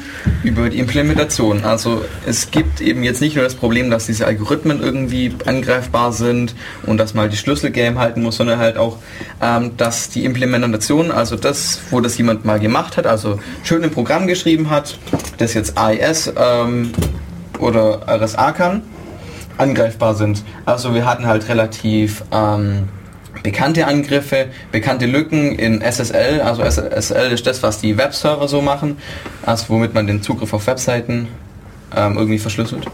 Und da gab es halt Heartbleed. Ähm, es ist so, dass man ähm, dem Server sagen möchte, ja, ich bin noch da, damit er nicht die Verbindung schließt. Und damit konnte man irgendwie sagen, ja, ähm, schick mir mal bitte ein paar Bytes zurück. Und dann konnte man halt so unbegrenzt quasi Speicher auslesen und halt auch die ähm, Schlüssel vom Server selbst holen. Das ist ein ziemlich, ähm, eine ziemlich bekannte Lücke. Die hat so Die ziemlich problematisch ja natürlich ziemlich ist eigentlich noch, oder? Oder war? Weiß nicht. Also die meisten haben es mittlerweile weg. Ähm, ich habe ja, ich bin relativ faul. Ich, bin nur, ich schiebe meine Passwörter in den Passwort-Safe online rein. LastPass. Die haben tatsächlich einen Service reingebaut mit, hey, wir wissen, folgende Passwörter sind kompromittiert. Tu sie jetzt ändern, weil ähm, sie haben jetzt ein neues Zertifikat und neue SSL-Version. Beziehungsweise sie haben immer noch, tu es nicht ändern, weil sie haben immer noch das alte Zertifikat drin und sind po- potenziell kompromittiert. Ja, zu LastPass, ja, das ist auch so eine Sache. Da müssen wir vielleicht auch mal uns äh, drüber unterhalten, über diese Passwort-Saves und so.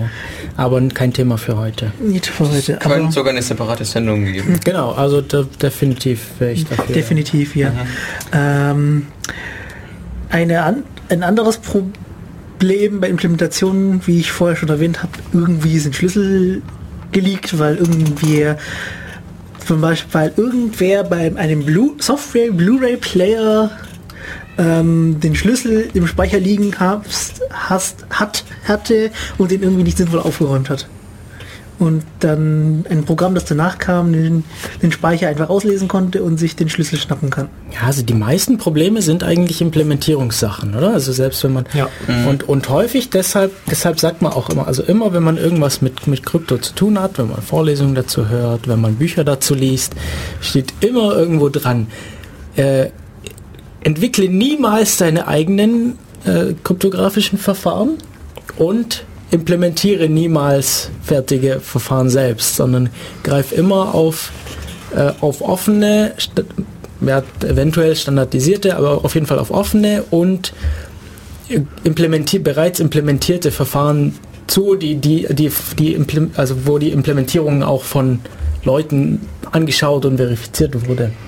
Ja, wenn du glaubst, dass du besser bist, findest du vielleicht tatsächlich was und das können alle davon profitieren. Ja, also wenn du, wenn du glaubst, dass du besser bist, dann kannst du dir, kannst du dir anschauen, die es gibt und dann Ja, es gibt ja Referenzimplementierung für alles Mögliche. Genau. Ja.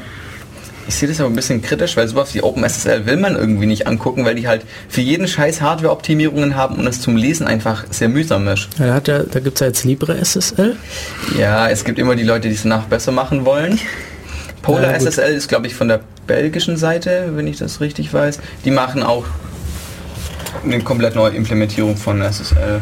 Ich gucke mal schon nach.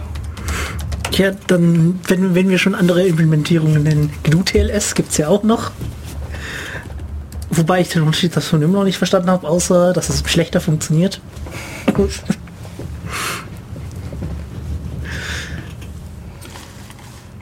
So. Ja, wir sind gerade ein bisschen am Wikipedia lesen. Ähm, Und ja, man braucht halt immer diese Kryptobibliothek. Und ja, nicht jeder kann die halt lesen. Die sind halt großteils in C implementiert, weil man irgendwie ein bisschen an ein System nah ran will. ja, Das man soll ja auch nicht unbedingt jeder lesen. was die Kryptoimplementation. Ja. Das ist aber jetzt nicht wirklich ein Sicherheitskonzept. Naja, die meisten Leute sollen das ja nur benutzen und dann nicht irgendwie anfangen, ihre eigene Krypto zu machen. Und jetzt gerade auch so tiefe Sachen wie, ich will authentisieren oder ich will verschlüsseln, eigentlich willst du das ja schon zusammen haben. Weil ich meine, ob du jetzt authentisierst oder verschlüsselst oder das andersrum machst und erst verschlüsselst und dann authentisierst, das ist ja auch schon so eine Frage, wo eventuell an irgendwelche Sicherheitslücken reinkommen können. Ja. Ja. Äh, Womit wir auch schon über bei Side-Channels wären. Ja, Genau. Ähm, also ich finde die, die Idee, die wie GPG das macht, eigentlich immer noch sinnvoller als andersrum, wie zum Beispiel bei S-MIME, dass, zu, dass die Signatur innerhalb der, der Verschlüsselung versteckt wird. Ja, die Idee, also du, du weißt dann, ja, du siehst da nicht von, man, es kommt halt darauf an, was man damit machen möchte, ja. Der, das ist, deine Idee ist jetzt wahrscheinlich, gut, es ist alles verschlüsselt, samt der Signatur, oder? Genau. Also ist besser, weil man weiß nicht, woher die Nachricht kommt. Das ist, also wenn man nur die Nachricht hat und sonst keine Informationen, dann kann man auch wenig, dann, dann lernt man darüber praktisch nichts. Das ist so die Theorie. Genau. Andersrum wäre es, dann lernt man darüber, wenn man den öffentlichen Schlüssel hat, weiß man, wer die geschrieben hat, wer die geschickt hat. Genau. Ja, aber kommt halt stark auf den Anwendungsfall drauf an, denke ich. Finde ich nicht. Also in deinem Fall wäre das ja so, dass wenn jemand die Nachricht bekommt, dann würde er die zuerst entschlüsseln und dann die Signatur überprüfen. Das heißt, als erstes macht er eigentlich Berechnungen auf Daten, die gar nicht authentisiert sind. Und deswegen macht man es andersrum, weil durch dieses, ich prüfe erstmal, ob ich es entschlüsseln kann, da gibt es eben am Ende dieses Padding Oracle, also so symmetrische Verfahren basieren eben immer auf ganzen Blöcken. Und der letzte Block, der wird halt mit Padding aufgefüllt. Und da gibt es eben auch Standards, wie man das genau macht. Und wenn das Padding nicht korrekt ist, dann wirft er das eben weg. Und da kannst du jetzt eben der, das verändern und dem andere Daten geben und irgendwann braucht er vielleicht ein bisschen länger zum Rechnen, weil er eben sagt, ich kann es entschlüsseln und es funktioniert und jetzt prüfe ich die Signatur oder ich kann es entschlüsseln und ich höre beim letzten Block auf, weil das Padding nicht stimmt. Und dieser Unterschied in der Zeit, den kannst du eben nutzen, um dann eben adaptiv neue äh, also Ciphertexte dir zu geben, wo dann das Padding ein bisschen korrekter ist und so kannst du die Bits dann nacheinander praktisch erraten. Ja, und das ist auch schon wieder so eine Side-Channel-Attacke. Ja. Und Side-Channel, beziehungsweise auf Deutsch nennen wir es auch Seitenkanalangriff oder wie auch immer, sind, sind eben irgendwelche Angriffe, wo wir versuchen, so irgendetwas ja, anzugreifen, aber nicht über einen direkten Weg, sondern über irgendeine Art Umweg. Also in dem Fall eben, weil Über die zusätzlich, ja über die Zeit, weil zusätzlich äh, Information geleakt wird, ob das Padding korrekt ist oder nicht. Oder nicht, genau, oder genau, oder also dass eigentlich, ist das ein Padding-Seitenkanal, würde ich jetzt schon fast sagen. Äh, aber es gibt eben, eben auch, auch zum Beispiel über die Zeit. Es gibt ganz typisches Beispiel Hardware-RSA-Implementierung. Ähm, wenn der Schlüssel an der Stelle eine 1 hat, also so eine ganz naive Implementierung ist, wenn der Schlüssel an der Stelle eine 1 hat, dann dauert die, die Entschlüsselung etwas länger, als wenn an der Stelle eine 0 ist. Und da muss man sich zum Beispiel nur angucken, wie viel Strom braucht das Gerät ähm, um zu, bei der, während der Entschlüsselung und kann dann den Schlüssel auslesen, weil man einfach sieht, diese Blöcke sieht man dann und kann dann einfach per Hand einfach da reinzoomen in dem Signal und schauen, ja, da hat der Schlüssel eine 1, da eine 0 und sowas wäre eben Seitenkanal und da gibt es wahnsinnig viele Seitenkanal. Zum Beispiel über die elektrische Referenz. Da gab es so ähm, ein Paper von der Universität von Tel Aviv. Die haben einfach die elektrische Referenz von dem Computer genommen, also sei es die Schirmung von einem Netzwerkkabel am Router oder sei es ähm, einfach nur mit der Hand Kontakt zum Laptop und über den, über den Referenzstrom konnte man dann halt ähm, die Schlüssel, die ähm, OpenPGP benutzt hat, auslesen. Hm, so einen Also bei ähnlichen RSA war das dann auch wieder. Es waren nicht irgendwelche Schlüssel, sondern wahrscheinlich war es wieder ein RSA-Schlüssel. war RSA und ich glaube auch El Jamal. Und so, so einen ähnlichen Angriff äh, gibt es auch über, über Sound Side Channel, also dass man praktisch nur ein Mikro in die Nähe des Rechners, in der Nähe des Rechners platziert und über die Geräusche, die die, die, die CPU macht, das, das äh, praktisch ausliest. Man musste nur, äh, man musste bloß äh, einen Ciphertext dem schicken, den man kennt. Also man musste die verschlüsselte Nachricht die, die, ja, kennen und kann bei gerade bei, bei äh, verschlüsselten E-Mails ist natürlich einfach. Man schickt einfach selber dem verschlüsselte E-Mails und dann kennt man den, den, den Text. Und Also wie ich das mitbekommen habe, war das nicht die CPU selber, sondern hinter der CPU ist noch irgendwie so ein Modul, das sorgt Das dafür, dass die Spannung genau. konstant bleibt. Genau, und da Und das hat, musste das dann eben immer wieder angleichen, die Spannung, weil die CPU eben verschieden viel braucht. also sie vermuten halt, dass, dass da Das hat dann irgendwie geschwungen und eben auf so einer Frequenz, die dann über dieses Lüfterrauschen da noch gehört werden kann, weil es irgendwie höher ist. Ja, Und so konnten wir es dann irgendwie machen. genau. Ja, das ist, also gibt's, gibt's ganz verschiedene, Ja. ganz witzige Sachen. Das Interessante war, Okay. Ja, da, also da gab's, gibt's, gibt's, gibt's so ein paar Ansätze, wie man da dagegen steuern kann. Und das, ein, ein witziger ist mir im Kopf geblieben, nämlich zu versuchen, währenddessen andere Sachen laufen zu lassen, praktisch um, um, um Rauschen zu erzeugen, andere Software gleichzeitig, also die CPU-Last hochzuhalten, damit es so verschwimmt. Witzigerweise hat es einfacher gemacht für den Angreifer, weil das nur diese, die, die, die, den Teil ähm, der Frequen in der Frequenz runtergeschiftet hat, sodass man es mit dem Mikro besser aufnehmen konnte. Beziehungsweise mit, mit Ko- Mikros können das häufig, aber auch dann auch mit äh, konventioneller äh, Soundverarbeitungssoftware in, in Frequenzbereichen war, wo die man dann besser verarbeiten konnte. Das ist gut. Also, Nochmal zu dem Angriff, das ging bei El-Jamal und RSA und die Implementation war GNU-PG, nicht OpenPGP. Okay, Auch der Soundside Channel war auch für, für GNU-PG und getestet haben sie es nur für äh, RSA, vermuten aber, dass es genauso für andere Verschlüsselungsverfahren anwendbar ist. ich meine, der Computer äh, emittiert ja noch anderes Zeug in die Umwelt, also man kann rein theoretisch auch mit dem Rambus funken, man kann ähm, die Signale vom Bildschirmkabel irgendwie Ja. weiter in weiteren Räumen empfangen, also da gibt es echt üble Tricks, wo man sagen kann, okay, da hätte ich jetzt vielleicht nicht unbedingt dran gedacht. Es gibt natürlich auch noch viel einfache Seitenkanäle, wie ich installiere dir einen Trojaner oder ich mache einen Keylogger. Keylogger irgendwo hin oder sowas. Ja, Und wenn oder da dein Passwort eintippst, dann kommt es irgendwie direkt per E-Mail zu mir. klassischer Seitenkanalangriff ist auch die, die Wanze, die irgendwo versteckt ist und man unterhält sich über irgendwas und dann hat man direkt an der Quelle praktisch den, Ja. den, das Geheimnis schon abgefangen, bevor es überhaupt verschlüsselt wurde oder so. Sowas ähn- ein bisschen weiterführend ist dann, wenn man zum Beispiel über die Klänge, die die Tastatur macht, ähm, ja, rausfinden möchte, was da getippt wird. Das dann natürlich auch vor der Verschlüsselung passiert. Ich bin mir nicht sicher. Hilft da eine Silent-Tastatur? Nein. Da gibt es drei Paper etwa darüber, die, die, die da viel gemacht haben. Nein, die Silent Taste nicht viel. Ein bisschen was. Also ja, klar, da ist dann natürlich der, der Signalrauschabstand ein bisschen ähm, Ich frage nur niedriger. Interesse, Aber aber ich benutze eh lieber meine mechanische Tastatur, die laut klickt. Ja, da ist es wahrscheinlich ein bisschen einfacher. Aber es hat, es hat nicht viel geholfen. Also sie haben, sie haben ganz viele verschiedene Tastaturen Ah, okay. probiert und, und das hat nicht viel geholfen. Ich habe da auch was Interessantes gehört über die, wenn du im Smartphone Passwort eintippst, da gibt es ja auch diese Bewegungssensoren und darüber kann man das auch abgreifen. Ja, ja, also dass das Ja. Smartphone praktisch selber gelesen. auf sich, sich Ja. selber Ja. zuhört. Ja. Äh, entweder durch Bewegungssensor oder auch durch das Mikrofon würde ja auch funktionieren. Durchs Kamera geht Mikrofon habe ich es nicht mitbekommen. Ja, aber es gibt Da diesen Bewegungssensor. Gibt. Da, Ja. Es gab noch einen Trick über die Kamera, dass die Reflexion von dem Pin, den du eingibst, in dem Auge oder in den Brillengläsern von der Kamera erfasst werden können und dass es ausreicht, um den dann quasi nachzustellen. Ja, diese so Bilder aus, äh, auswerten, also praktisch, es gibt auch ein berühmtes Paper darüber, wie man äh, Reflexionen von dem, von dem Monitor auf, auf dem T-Shirt oder auf der Wand hinter der Person, die da sitzt, ähm, davon noch den, den kompletten Bildschirminhalt rekonstruieren kann, wenn man zum Beispiel durchs Fenster einfach äh, Videoaufnahmen macht.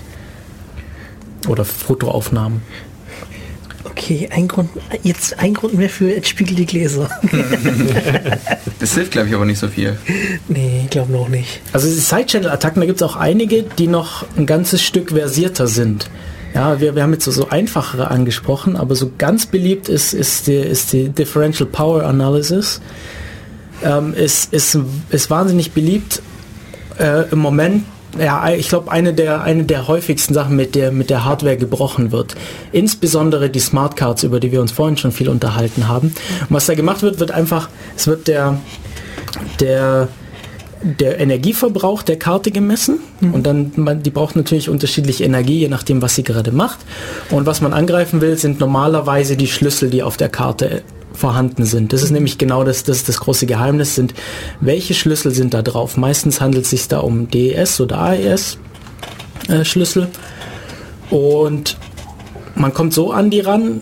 ich würde sagen, dass wir das in einer extra Sendung Hardware Security nochmal behandeln, aber so grob kommt man so an die ran, dass man sich ein Modell erstellt, wie dieser Algorithmus funktioniert. Man, das hat man ja, also das sind ja, das sind ja offene Algorithmen normalerweise.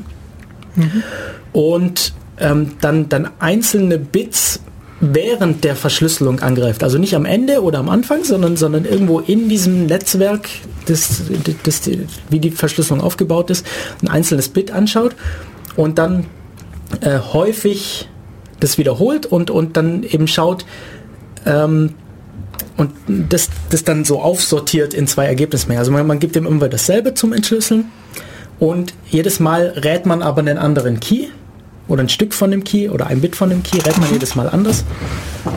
Nicht unbedingt von dem Key, aber von irgendwo von, von so einem Bit. Und, und ähm, kriegt dann, wenn, wenn man richtig geraten hat, praktisch so einen Peak an so einer Stelle, wenn man die richtig sortiert hat nach Nullen oder Einsen. Und wenn nicht, dann, dann ist es einfach, dann sieht es einfach nach Rauschen aus.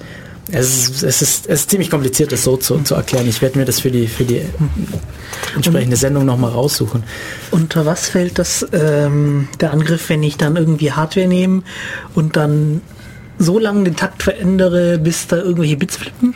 Ja, das ist, das ist dann, das ist dann ein bisschen mehr, ähm, äh, wie, wie heißt das? Äh, Intrusive, oder? Oder? Also man, man, wenn man selber angreift, das ist dann nochmal, äh, selber eingreift in das, in das System, das ist dann nochmal, Ah, okay. das ist dann, das ist dann nochmal eine, an- eine andere Sichtweise drauf. Man kann irgendwie sagen, ja, Ah, okay, das ist dann. hört man dem nur zu oder schaut man dem nur zu oder misst man nur den Stromverbrauch? Das ist, das ist nicht, da greift man nicht in das System ein. Ah, Und dann okay. gibt es auch noch eine ganz andere Klasse, zum Beispiel, ja, ich, ich Okay. verändere die Taktrate, das ist eigentlich auch ganz witzig. Und dann erzeugt man Fehler.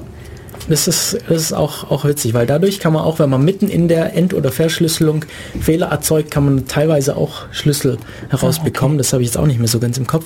Geht auch auf andere Arten, zum Beispiel mit Lasern draufschießen oder mit, mit anderer Art von Das Licht sind diese. Fault Injection heißt Genau, das. Fault Injection ist auch Takt, Takt, äh, Okay.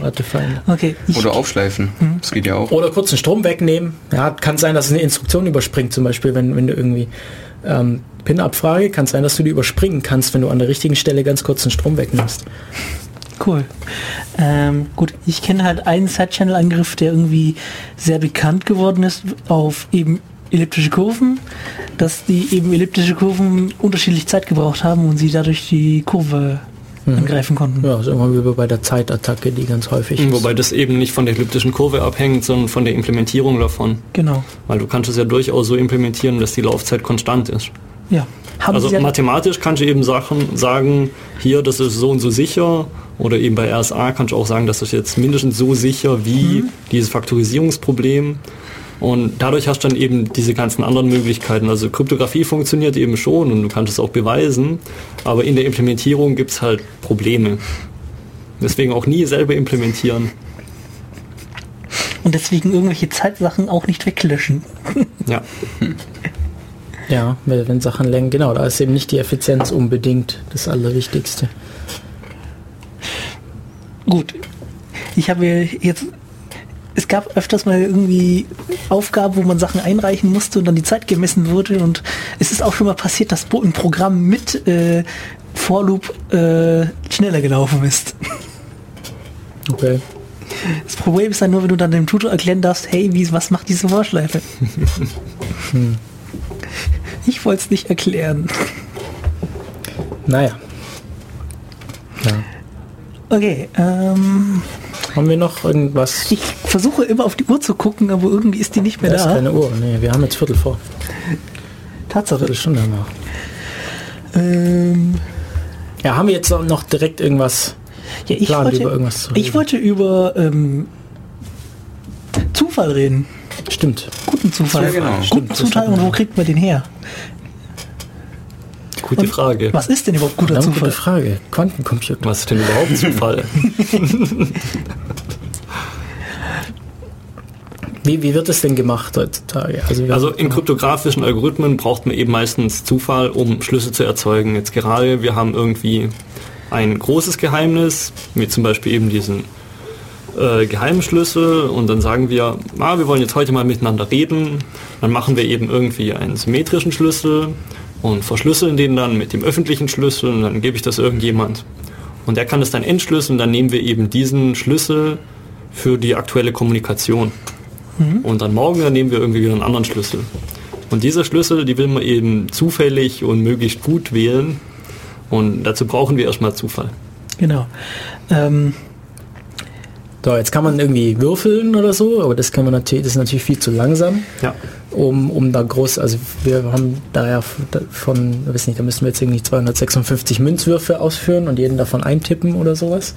Äh, aber dann, wie macht man das denn im Rechner? Es gibt so, ja, es gibt Algorithmen, denen man eine Zahl gibt am Anfang und dann erzeugen die eine Reihe von Zahlen, die aussehen wie Zufall. Es ist irgendwie so, so Pseudo-Zufallszahlengeneratoren. Die sind halt. Ja, also wa- was die machen, die kriegen eine Zahl am Anfang, so, so, so den, den, den Seed oder so Genau. einen Anfangswert und dann alle danach sind aber gleich. Genau. Und das heißt, man muss ja bei, schon mal bei irgendwie mit gleichen Seed, also wenn du kannst, wenn du denselben Algorithmus nimmst und den gleichen Seed hast, kommt immer das gleiche raus. Aber Also die Reihe sieht eben zufällig aus, was auch immer jetzt, wie auch immer wir jetzt irgendwie Zufall Mhm. definieren wollen. So, ist das, ist, nimmt man sowas? Ist das gut genug? Oder? Es gibt Router, die benutzen machen? sowas. Okay.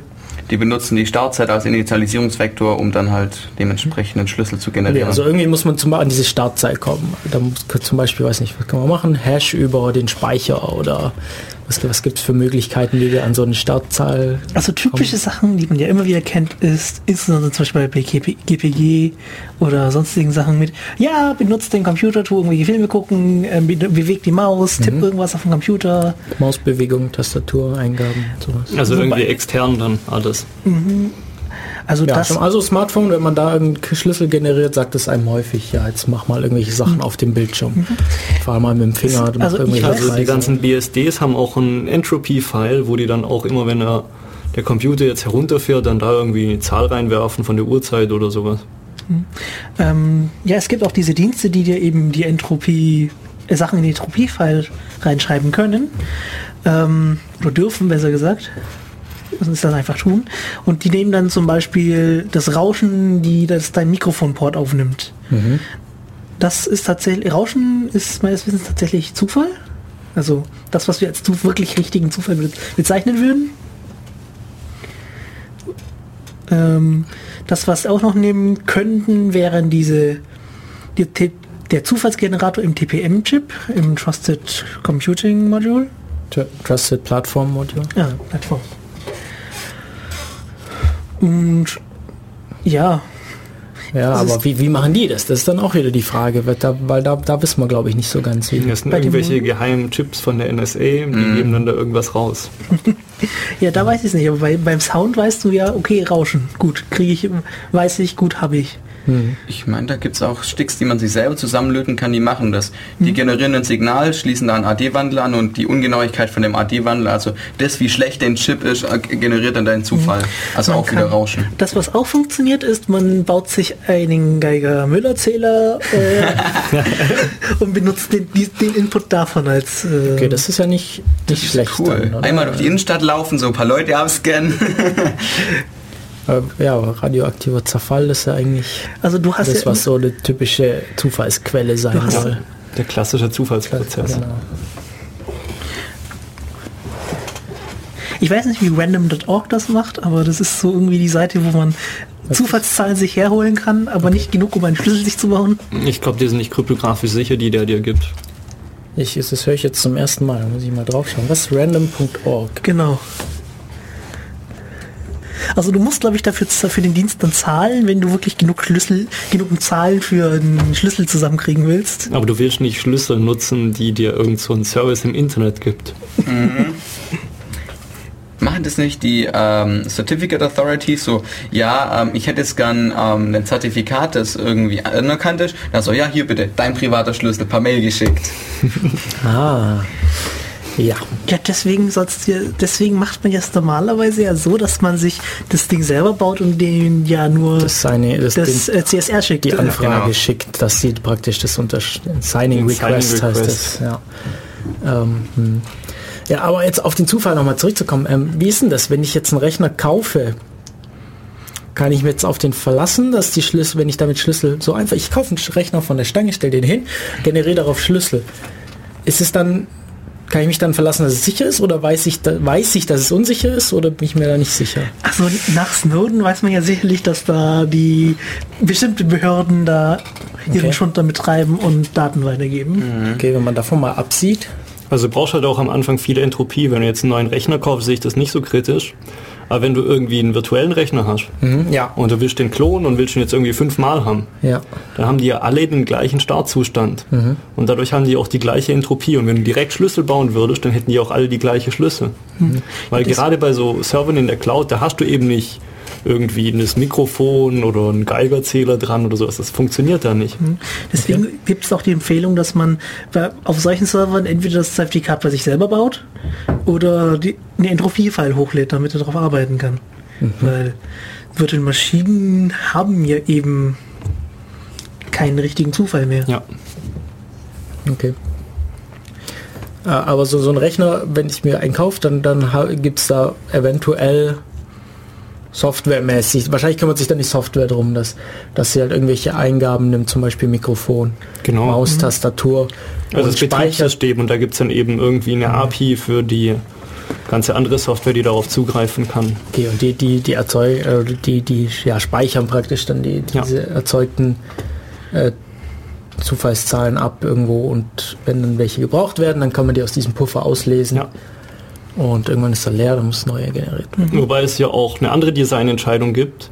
Das war, glaube ich, von Daniel Bernstein, der sagte eben nicht, wir brauchen ganz viel Entropie und ganz viel Entropie-Files und müssen die auffüllen, weil es kann eben da auch nicht authentisierter ähm, neuer Input reinkommen in diesen Entropie-Pool, sondern er sagt, wir nehmen jetzt irgendwie ganz am Anfang kleinen C, zum Beispiel irgendwie 256 Bit, und daraus bauen wir dann praktisch einen Stream an Zufallszahlen mit unendlicher Länge. Ja, und dann nehmen wir einfach da immer welche raus. Das wäre so der andere Ansatz. Und dann brauchen wir gar keinen externen Input, sondern nur am Anfang mal.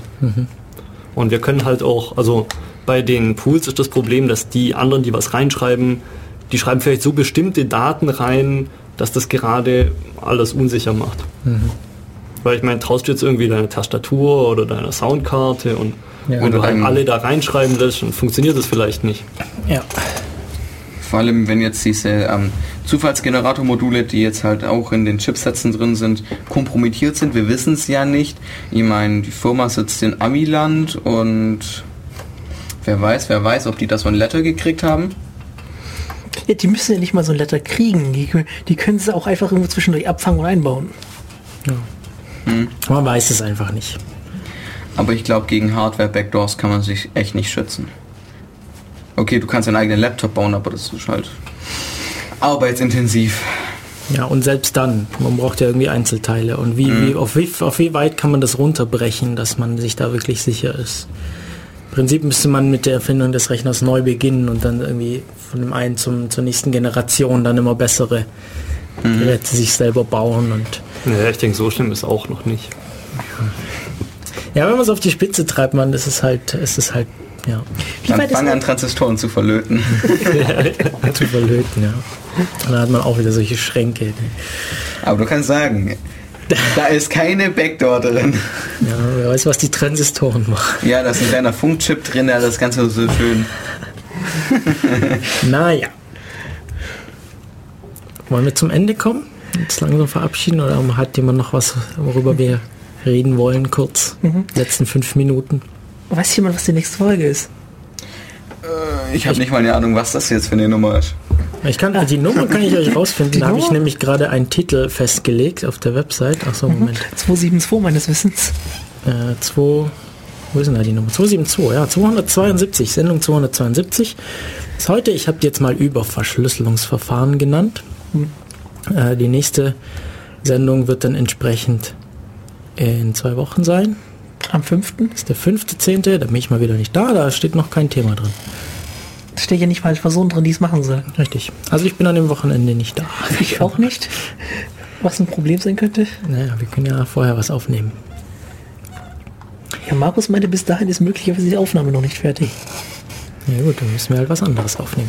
Okay, äh, damit, ich denke, wir haben noch, wir haben bestimmt noch Musik, die wir spielen können, oder? Da gibt's massig Musik. Dann würde ich sagen, verabschieden wir uns langsam.